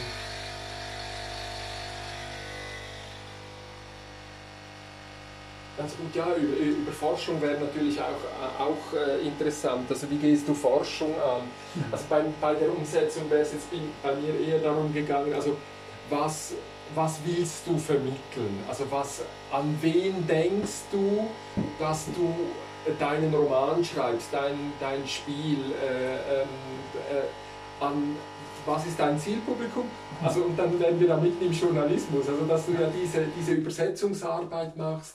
Was ziehe ich jetzt aus meiner aus meiner Forschungskiste hervor? ja. Ja, Darf ich dich Milch geben? Nein, gar nicht. Das ist perfekt so. Ja. Ja, Ich muss Dank. nachher kurz muss ich mal Ja, auf die Mach Toilette. mach du nur, ja. Dann, dann komme ich auf deine Frage. ja das finde ich super. Kleinen Moment. Nein, nein, ist super. Und ich gucke mal, ob das immer noch schön läuft. Eine Stunde 17 Minuten, da ist doch super.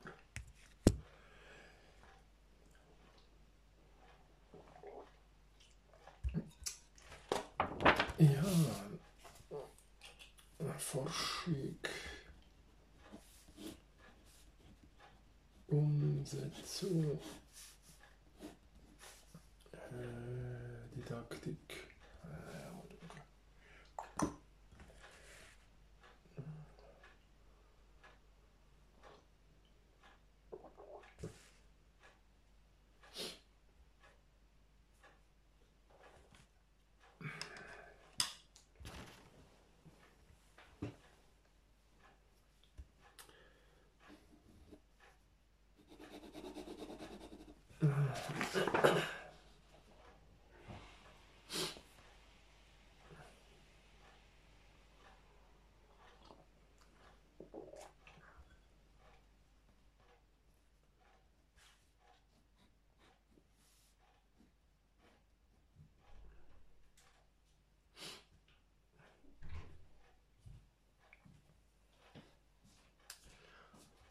Ja, also komm, aber wir, wir müssen vielleicht schon überlegen, weil ähm, ich merke nämlich, ich sollte, ich habe versprochen, ich bin um zwölf äh, zurück.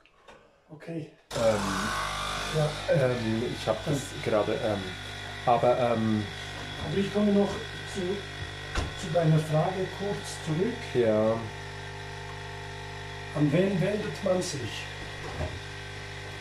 Ich muss da. Ja, das ist ja. ja. Das ist. Mhm. Ich habe. Ich durfte einmal etwas.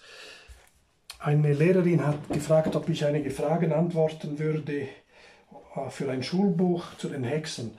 Und dann musst du natürlich versuchen, so einfach wie möglich zu erklären, was das gewesen ist. Vielleicht ja. auch das Thema Kinder ansprechen. Ja. Und beim Theater zum Beispiel, zum Beispiel habe ich versucht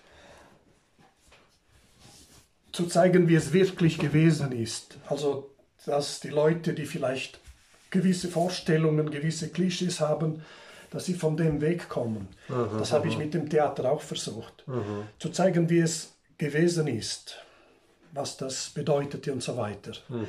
Im Roman auch, wobei dann der Roman ein bisschen zu ausufernd wurde, aber ja. ja. Aber das ist die Idee. Und jetzt in diesen kurzen Erzählungen, zwei, die dann kommen, habe ich auch mich auf das Wesentliche konzentriert, zum auch zeigen, was, was, wie es wirklich gewesen ist, weil, wie gesagt, viele Leute haben noch keine Ahnung, wie das gewesen ist. Und der Hexenglaube ist bis in unsere Tage hinein präsent. Man sogar in der Umgangssprache benutzen wir noch das Wort Hexe in der Stria. Wir sagen hier in Valmeda, in der Stria. Das bedeutet, sie hat eine besondere Gabe. Ah, schön. Das ist eigentlich positiv. Noch, ja, in diesem Sinn positiv, ja. Ah. Zum Glück. Ah, interessant, ja, oder? Ja. Aber ich denke, das könntest du, wenn du das machen würdest, ich weiß nicht, ob wenn du die Leute fragen würdest über Hexen, da würdest du noch einige Sachen erfahren, die wahrscheinlich erstaunlich wären, dass viele Leute, viele, viele ist vielleicht falsch gesagt, aber dass einige Leute noch an Hexen glauben und das, das ist ja bis in unsere Tage hinein oder, oder den Blödsinn, den die Nazis gemacht haben. Die Nazis wollten zur Zeit des Zweiten Weltkrieges, wollten sie, sie wollten sehr viel über Hexen wissen Mhm. Aber aus einem ganz anderen Grund. Sie wollten dann damit zeigen, dass die katholische Kirche oder die Kirche schuld ist an den Verbrechen an Germaninnen, so, an Germaninnen, ja. an dieser ja, speziellen genau. Frau. Und das, das ist alles natürlich nicht so gewesen, aber ja. Ja, und. Ja, was mir jetzt einfach gerade noch einmal auffällt, also weißt du, ich meine, bei der Forschung könnten wir ja auch nochmal fragen, also wenn du in eine Frage reingehst, also das ist ja dann eher von, von dir her getriebenes Interesse oder das aus, das aus Funden, die du hast, die dich überraschen, neue Fragen auftauchen, wo du sagst, oh wow, ähm, also, also ich finde das natürlich jetzt mit diesen Kindern, also wir haben ja diese Schwabenkinder und dann haben wir ja. diese anderen Kinder nach meiner. So, also ich meine, da, da, da geht ja plötzlich, oh, was ist das? Ja. Da muss ich mehr wissen. Also äh, so, und das andere ist ja eben dann diese, diese didaktischen Umsetzungen. Okay, ich habe eine, eine Klasse von Fünfklässlern, mhm. äh, was erzähle ich denen? Ja. Äh, dann habe ich die Dorfbevölkerung. Ja was mache ich denen für ein ja. Theater, was sie ja. unterhält und ja, nicht genau. zu, nicht zu, genau. nicht zu ähm, schulmeisterlich ist. Äh, aber ich wollte auch unterhalten, darum habe, hat es auch einige komische Szenen. Ja, genau. Und dann genau. habe ich versucht, ich bin ja kein Theaterautor, aber es... Ja, genau. Also äh, solche, also und dann kommen ja noch einmal andere Fragen rein, also wo, wo du dann beobachten kannst, was ist mir jetzt wichtig. Ja dass die Leute begreifen oder ja. was, was hätte ich jetzt gerne denen gesagt. Genau, ganz genau. Ja, das ist das. Und in der Forschung, wie du gesagt hast, für mich, ich werde mich weiterhin für Prozesse interessieren. Es ist jetzt ein Buch erschienen über äh, Hexen, Prozessprotokolle im Hinterrhein vor allem. Und natürlich werde ich die lesen und anschauen, vor allem auch um Details auszufinden, die Hexenlehre, das Hexenwesen an sich kennt man, aber äh, spezielle Beispiele, die vielleicht noch nicht bekannt sind, mhm. das ist dann auch interessant, dass mhm. man äh, herauszufinden. Mhm. Das ist ja. Also äh, vielleicht noch zum Schluss. Ähm, ich, also, ich, ich habe mich jetzt so also habe mich so vorgenommen, ich würde eigentlich gerne noch einmal so die, die beiden Adalberts 2 und 3, so die Zeit von denen noch einmal mich so ein bisschen einlesen, weil mich hat diese Figur des Pater Floriano ähm, äh, fasziniert. Äh, der soll dann eben diese, diese Wunderheilungen in diesen Dis, äh, erfunden haben. Ne? Und das finde ich einfach eine fantastische, also jetzt ich wieder als Sozialarbeiter äh, finde ich das einfach eine fantastische Geschichte, dass jetzt so ein, ein, ein Norditaliener hierher kommt, so als Gassenarbeiter, als Streetworker. Und Kapuziner. ein Kapuziner. Ja. Äh, und, und sich im Dorf umschaut und, und und sich dann entscheidet, ich muss etwas machen mit diesen Totgeburten äh, von diesen Babys. Und ich, und ich muss diesen Leuten in dieser Gegend eine, ein, ein Angebot machen, wie sie ihr Baby nicht verscharren müssen wie ein, eine Katze, ja. sondern dass sie eine Lösung finden. Und da, also mich interessieren dann solche sozialen Erfindungen im Umfeld. Die Kapuziner kamen ja nach Graubünden im Zuge der Gegenreformation, oder? Ja. Sie kamen von Norditalien. Borromeo und wie hieß der dann, der andere da? Der Borromeo ist, Borromeo. ist früher, die Kapuziner sind später. Borromeo ah, okay. kam 1580 nach diesen Dies. Hm. Und der war ja bekannt als man sagt, er hat mit Hexenprozessen auch zu tun. Ja. Vor allem in den Südtälern Graubünden hat man die Reformierten, die Waldenser, die vom ja. Gebiet um Genf herum Südfrankreich kamen, das waren auch die Ketzer zu dieser Zeit, die ja. sind dann geflohen bis in die Südtäler Graubündens, Ende des 16. Jahrhunderts und er hat da eine Rolle gespielt, er ist auch da dabei gewesen. Und dann gibt es doch diese Mischung zwischen diesen Ketzern und Hexen, also das ist dann geht ineinander über. Ja. Man redet plötzlich von Hexenverfolgung und, und der war in diesem Dies 1580 und Hans Ardüser, der ein bekannter Maler Graubündens redet, äh, sagt, dass Hexen in äh, diesem Dies hingerichtet wurden, das war 1580er Jahre. Und dann fragt man sich wirklich, hat da Carla Borromeo etwas damit zu tun. Man weiß es nicht, weil es bestehen keine Akten und mhm, darum wäre das reine Spekulation. Ja. Das ist so. Aber die, die Kapuziner, die kamen dann im Zuge der Gegenreformation auch nach diesem Dies. Im Roman habe ich einen, mhm. lasse ich einen sterben. Aber ja, die waren, die waren in diesem Dies und die waren sehr religiös, die Kapuziner, wie andere Geistliche auch im Zuge der äh, Gegenreformation die Jesuiten zum Teil auch. Und wenn wir, wenn wir einen Sprung noch früher machen, dann sind es die Dominikaner, die im Zuge der Inquisition zu dieser Zeit, interessant ist auch zu dieser Zeit, gibt es Bewegungen von Franz von Assisi und anderen, die wollen, dass die Kirche wieder zurückgeht zum Ursprung, dass sie arm ist, dass sie nicht so viel hat, dass, ja, ja, ja. Und, dagegen, und die Waldenser, das war Petrus, der hat dies, diesen Orden gegründet. Das war typisch bei denen. Die wollten in Armut leben, die haben gepredigt. Predigt war verboten, das durften nur die, die Geistlichen zu dieser okay, Zeit, nicht okay. jedermann. Sie haben die Bibel gelesen und so weiter. Ja, ja, das ja. ist typisch, da beginnt schon diese, die, diese diese, diese Bewegungen, das sieht man dann von 1200 Jahren die ganze Zeit. Und die Kirche wehrte sich dann gegen diese Leute und hat sie verfolgt mit der Inquisition. Ja. Und später dann bei der Reformation hat man die Gegenreformation lanciert, auch mit Geistlichen vor allem. Und am, mit, und am Beginn steht bei der Inquisition die Dominikaner. Und du weißt vielleicht, wie man die Dominikaner genannt hat. Mhm. Die die Dominikanes, die Hunde des Herrn, ah, okay. des Papstes ja. war das gemeint. Ja. Weil sie dann alles für ihn getan haben. Ja. Auch schreckliche Dinge leider zu dieser Zeit. Ja.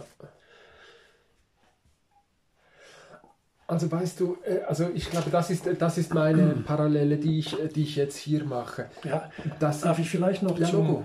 Du hast von den Adalberts geredet. ja, Ich weiß nicht genau, wann Adalbert III. gelebt hat, aber das ist im beginnenden 18. Jahrhundert, denke ich. also er, also auf jeden Fall seine Abzeit war 1696 bis 1716. Der war, Ja. der war gleich anschließend. Das war, und das ist dann immer noch zur Zeit der äh, Hexenverfolgung, wenn das Ja. Adalbert III. ist. Ja, ja, Das war immer noch zur Zeit der Hexenverfolgung in Graubünden. ja. Gegen Ende des, und erst dann hört es dann langsam auf, im, im 18. Jahrhundert. Wir haben dann 1699 eine große Welle auch in Graubünden Ja, gehabt. ja. Ja.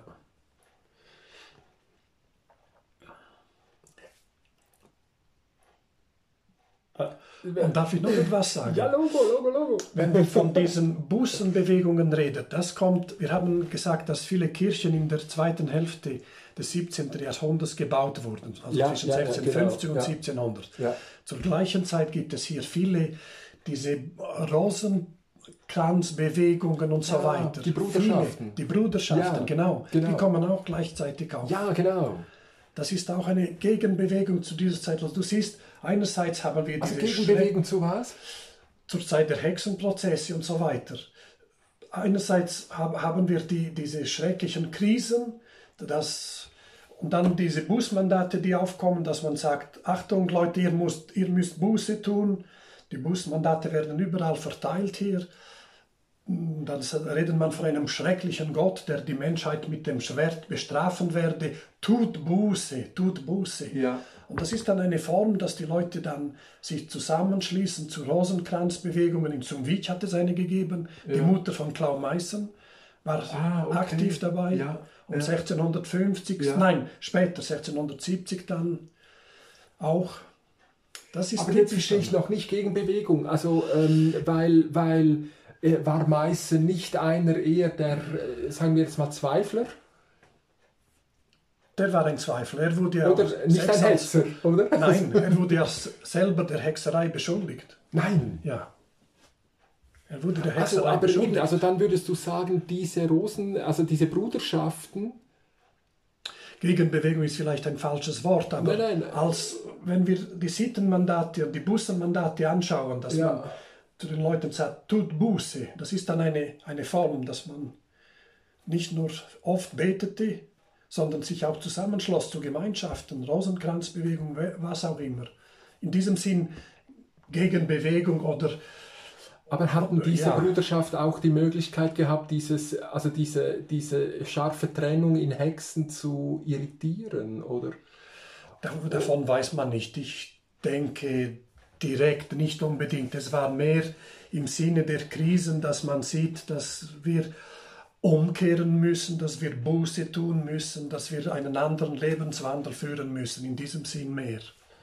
Ah, Und die Kapuziner schön. waren natürlich sehr Eiferer. Das waren Leute, die oft gepredigt haben. Die waren, da waren die Benediktiner fast nichts dagegen, behaupte ich mal. Das waren wirklich Eiferer.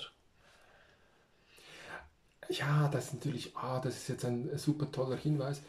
Ähm, also, weil das, das ist ja eine Erfahrung, die wir heute auch machen. Also von Luhmann gibt es diesen schönen Satz, alles könnte anders sein, aber nichts kann ich ändern. Oder irgendwie so etwas. Sehr schön. Und äh, da, das finde ich so faszinierend. Ne? Also du, und, und dass du jetzt das mit, mit Gegenbewegung und Klau Meißen zusammenbringst, diese Rosenkranz-Dinge, das ist eigentlich genau das, äh, was ich einfach vermutet habe. Dass jetzt also dieser Eiferer, also das finde ich eben auch wieder spannend, oder? Dass jetzt also so ein, ein, ein gläubiger Pater Floriano, dieser Kapuziner, oder? Eine soziale Erfindung macht, um, äh, um dem Elend dieser jungen Paare mit ihrem toten Baby äh, eine Lösung innerhalb der Kirche anzubieten und sie damit ja auch ein riesiges Standortmarketing-Projekt auslöst. Also jetzt kommen diese Pilgerbewegungen, äh, dies und dies wird zu einem Pilgerort, wo man hinkommt mit diesen Das finde ich Das ist noch interessant, wenn du vom Pilgerort redest.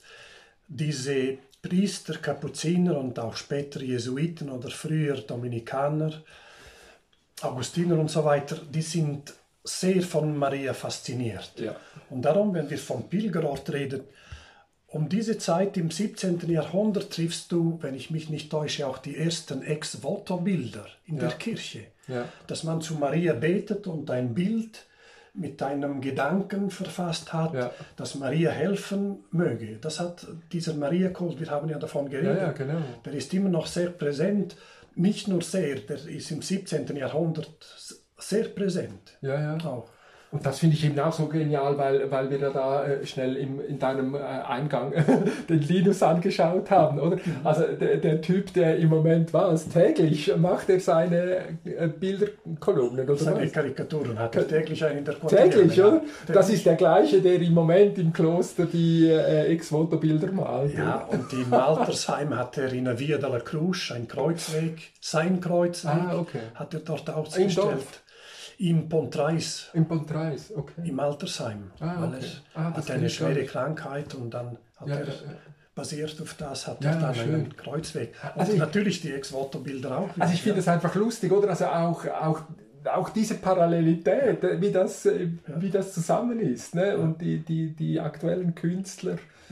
Diese verschiedenen Formate äh, zu bespielen wissen. Oder? Ja, ja, das ist. wir haben sehr viele Parallelen. Auch zum Hexenthema haben wir ja einige gesehen. Ja, eben, ja, eben.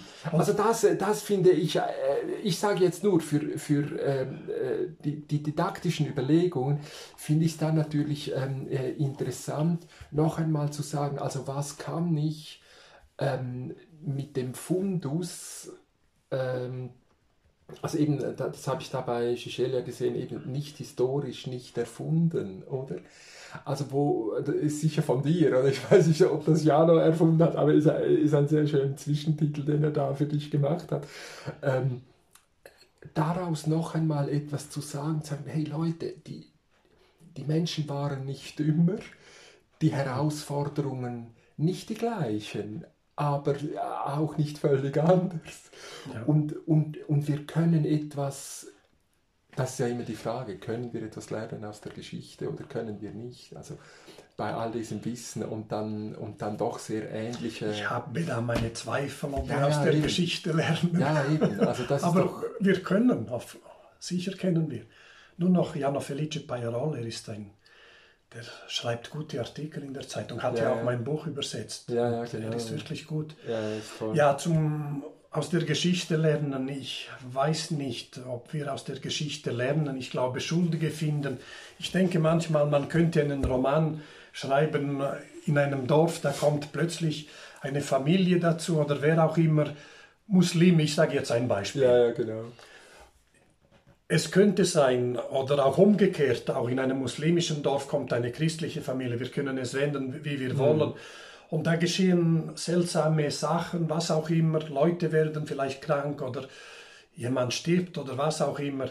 Und dann ist der Weg vielleicht nicht so weit, dass man plötzlich Schuldige sucht und die auch findet in diesen Familien, weil Leute, die in einem Dorf kamen, wir haben das auch hier zu dieser Zeit im 17. Jahrhundert in Castrice, da sieht man aus den Quellen, diese Leute kamen dazu, die waren neu dazugekommen, Ortsfremde, und die werden dann verfolgt. Man sucht dann Schuldige und sagt, ja, die, mit denen stimmt etwas nicht. Ja, die, ja, genau. Also man, darum, ich weiß nicht, ob wir aus der Geschichte lernen. Wir sollten, aber ich habe da meine... Ja, aber, aber eben, also der, der, das Thema Bruderschaften, ähm, äh, übrigens, Abt Vicelli hat mich auf diese, äh, auf diese Spur gebracht, das ist ja witzig. Äh, Finde ich eben äh, gerade spannend, dass dann äh, soziale Erfindungen gemacht werden. Ich meine, wenn, wenn wir heute sagen, ähm, äh, es gibt einiges zu ändern wegen dem Klima und weiß der Geier was, ne? also man, man, man merkt noch einmal, okay, jetzt haben wir sehr lange mit Dampfmaschinen gearbeitet und sind sehr rüppelhaft mit der Natur umgegangen, aus welchen Gründen auch immer. Es ist eigentlich ganz sinnvoll, wieder in eine nähere Beziehung ja. zu kommen mit dem, ja, was man hier natürlich einfacher spürt, weil ja, der Berg drückt und äh, kann rutschen und ja, ja, ja, hier sind wir nahe. Ja, natürlich, oder? Also du ja noch äh, härter Niklaus als... Meyerberg kennst du vielleicht. Ja, ja, der Journalist hat gesagt, er war ja im Kloster diesen ja, dies, mhm. wo Berge sich erheben wie Bretter vor dem Kopf. Also. ja, also. ja.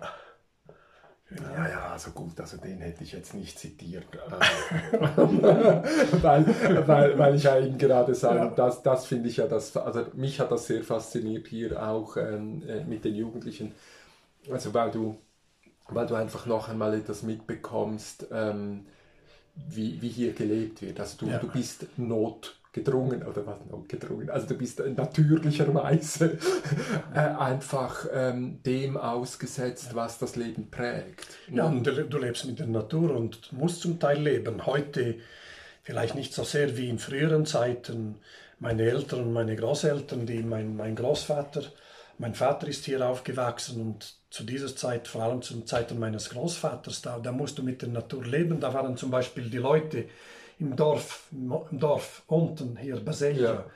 Das ist jetzt ein Touristendorf, aber ja. früher waren, meine Mutter ist dort aufgewachsen, bis sie zwölf Jahre alt war. Da waren 40 Kinder und die, die mussten vor dort nach Plata zur Schule gehen und im Winter der Berg da ja, mit dem Schnee, da gab es keine Lawinenverbauung. Ja, genau. Das, da hat man mit der Natur gelebt und ja. die Leute wussten sehr viel. Genau wie ich gesagt habe, wir haben von den Kräuter, Kräutern geredet. Die ja. Leute wussten auch viel über Lawinen. Das, da ist nie ein Mensch in der Lawine gekommen auf dem Weg zum, zum Schulweg, kannst du dir vorstellen, oder ja. vom nächsten Dorf ja. nach Plata Parde, ja. der Berg mit, mit den Tellern. Da gab es keine Galerie.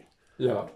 Ein, ein Schüler ist nie in den Lawinen umgekommen. Das, das das ist schon die spannend, Leute wussten sehr viel. Natürlich. Natürlich sind die Leute dann in den Lawinen umgekommen, aber dann kam die Lawine aufs, aufs Dorf runter und dann hat man vielleicht ja, geschlafen oder was auch immer. Oder, genau. aber, aber sonst, ähm, das, das darf man nicht unterschätzen, wie, wie nahe die Leute mit der Natur gelebt haben. Ja, ja. Die Natur ist ja nicht immer nur sehr freundlich, oder? Weißt du, ich fand das einfach sehr schön. In diesem 91er Text habe ich ja dann diese, oder du hast ja dann gesagt, also ich gehe jetzt mein Thema an, ich beschreibe quantitativ, sozial, wirtschaftlich und religiös. Mhm. Also du machst diese die Dimensionen auf, äh, die finde ich äh, klasse. Und, äh, und dann merkst du, ja, mit, mit, mit, solchen, mit solchen Gedanken kannst du ja direkt rübergehen, oder? Also, also die Selbstähnlichkeiten produzieren ja. und, und, und diese Frage zu stellen, okay, was, was sagt mir das heute? Ja. Wo, wo, das, ich finde es einfach einen, einen, fantastischen Zugang, den du dir da ähm, entwickelt hast. Ich, wie gesagt, ich denke, es gibt viele Parallelen zu heute, viele Ähnlichkeiten zu heute, was damals geschehen ist und was heute ähnlich ist, da kann man schon Parallelen ziehen. Also Bruderschaften wäre für mich ein Thema, was ich dann noch einmal... Das ist ein spannendes Thema, ja. Aber da kenne ich nicht so viel, da könntest du mir dann helfen. das ist. Ja, ich finde das. Ich finde es einfach fantastisch, was sich in einem so kleinen Raum, ja. weißt du, äh, ein, ein ganzes Universum abbilden lässt. Ne? Das, ist, das ist oft. Das ja, ist das grandios ist, eigentlich. Und, äh, und dann natürlich jetzt eben in dieser Umgebung, wenn du dann siehst, eben dann, dann diese Arche, dann diese Wahnsinnskirche, also eben diese, diese Kombination von, von, von bildender Kunst, von. Musik, von Literatur, von, von äh, szenischem Gestalten, also diese ganzen Rituale. Es, es, ist ja, es ist ja alles in dieser Zeit, oder? Wo, wo, wo, diese, wo diese Formen diese Formel ausformuliert. Also diese, diese das finde ich schon extrem attraktiv. Ich denke, das wird schwer unterschätzt, was das Kloster für einen kulturellen Schatz beherbergt oder, oder gehabt hat, was da alles geschehen ist. Das, das weiß man nicht alles, denke ich. Und das könnte man vielleicht noch mehr äh, promoten oder wie sagt man dem heute? Zugänglich machen. Zugänglich machen. Ist, ja, ja, das ist das Wort. Ja, ja oder? Weil es gibt also da enorm ist, viel. Das ist, es ist unglaublich. Ja. Also ich meine, das sind, sind doch, also das fasziniert mich immer wieder. Ja.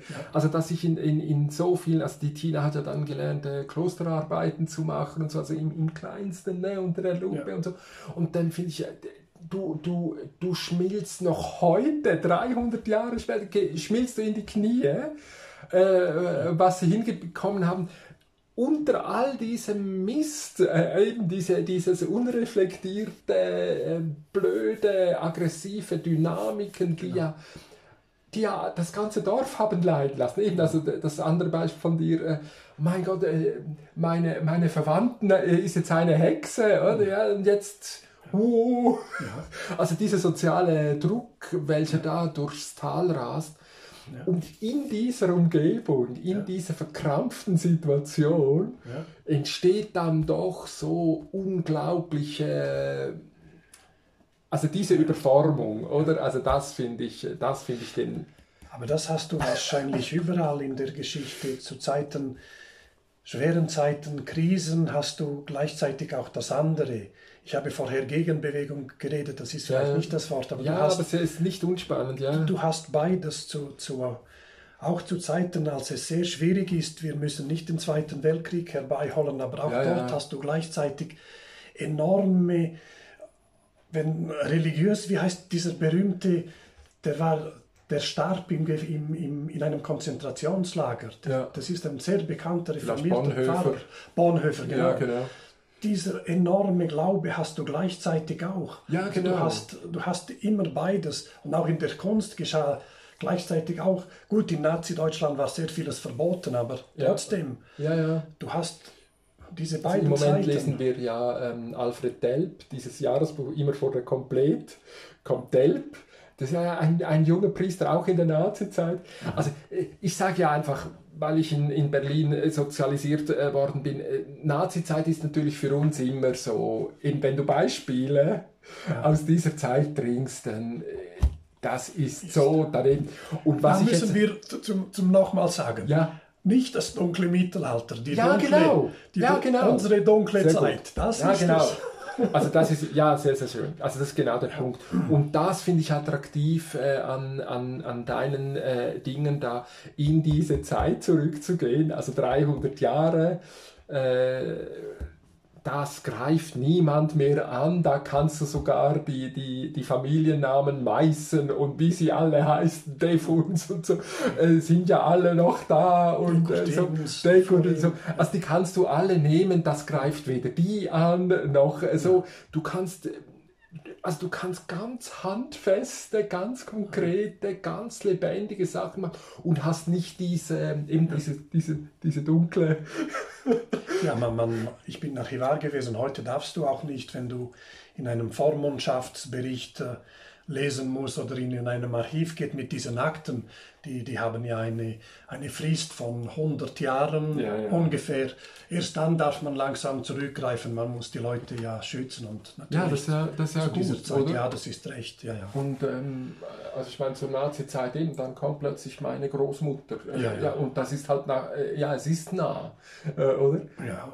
Und, aber äh, wenn es darum geht, äh, eben jetzt wieder das da, diese, diese didaktischen ähm, äh, Umsetzungen zu suchen, dann habe ich eben schon den Eindruck, das ist ein Riesenfundus, ja. ähm, um, um nochmal über Aktualität zu reden und frühere gelungene Beispiele, wie das, wie das einen Dreh machen könnte. Und mhm. also das ist, glaube ich, mein, meine Faszination am Thema.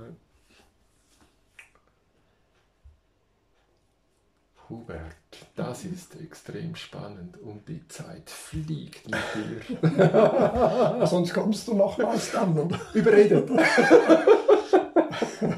Falls du über etwas Ja. ja gut, ich weiß natürlich nicht so gut Bescheid über Hexenverfolgung wie über andere Themen. Dann, das ist dann meistens, aber als Historiker weiß man schon einiges, aber ja, ja. nicht so ins Detail wie jetzt über das Thema. Das ist schon so, ja. Aber auf jeden Fall fällt es auf, also wir, wir wissen noch, wo, wo der Galgenplatz ist, aber man Aha. findet dort nichts. Äh, sonst äh, sonst gibt es überall diese, diese didaktischen Tafeln, ja. wo, wo jedes Kräutlein angeschrieben ist und so. und ja, und beim Galgenplatz muss man sagen, es ist nicht sicher, weil die Leute wurden wahrscheinlich, ob sie auch, ob das der gleiche Ort war, der Galgenplatz, den man kennt, der auch als Galgen, die Leute wurden ja gehängt, wenn jemand gestohlen hatte, dann wurde er ja gehängt meistens. Mhm. Diese Leute hier wurden ja, äh, zuerst wurde der Kopf abgeschlagen, das ist vielleicht auch ein Klischee, man denkt, dass mhm. die meisten Leute verbrannt wurden bei der Hexenverfolgung, das ist nicht so. Es gab Leute, die direkt verbrannt wurden, bei den Filmen sieht man das ja immer so, aber normal war auch bei, hier bei diesen Prozessen in, in der Surselva, da wurde der Kopf abgeschlagen und dann wurde die Leiche verbrannt. Ja. Oder in England, die, äh, die Hexen wurden gehängt. Das war auch ein, ah. etwas Spezielles. Aber, ah, okay. Weil Hängen war ja bei uns in der Gegend ein, ein Grund, wenn man zum Beispiel gestohlen hatte. Okay. Darum der Galgen, der Galgenort, ob das der gleiche ist, an dem die Hexen hingerichtet wurden, auch in Waltensburg, da hat man ja auch einen Galgenhügel ja, und so weiter. Genau. Sieht man ja noch einiges. Ja, genau. Ob das der gleiche Ort war, weiß nicht, ich zweifle zum Beispiel in Wurz, weil das ist nur ein kleiner Platz.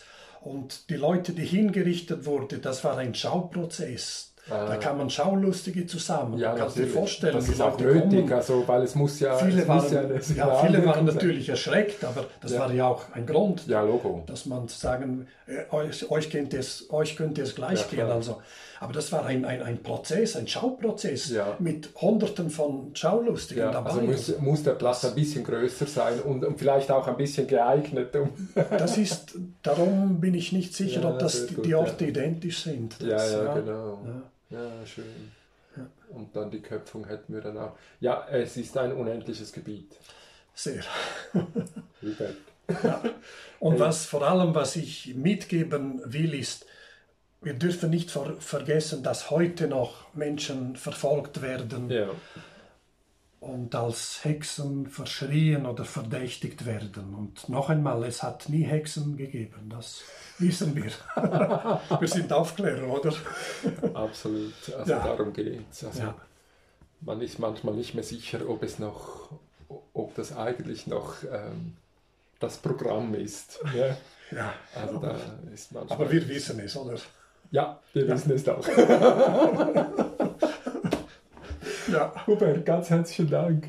Gern geschehen. Hat sehr, sehr viel Freude gemacht. Und ich denke, wird mir noch lange Freude machen. Schön. Danke, Hubert.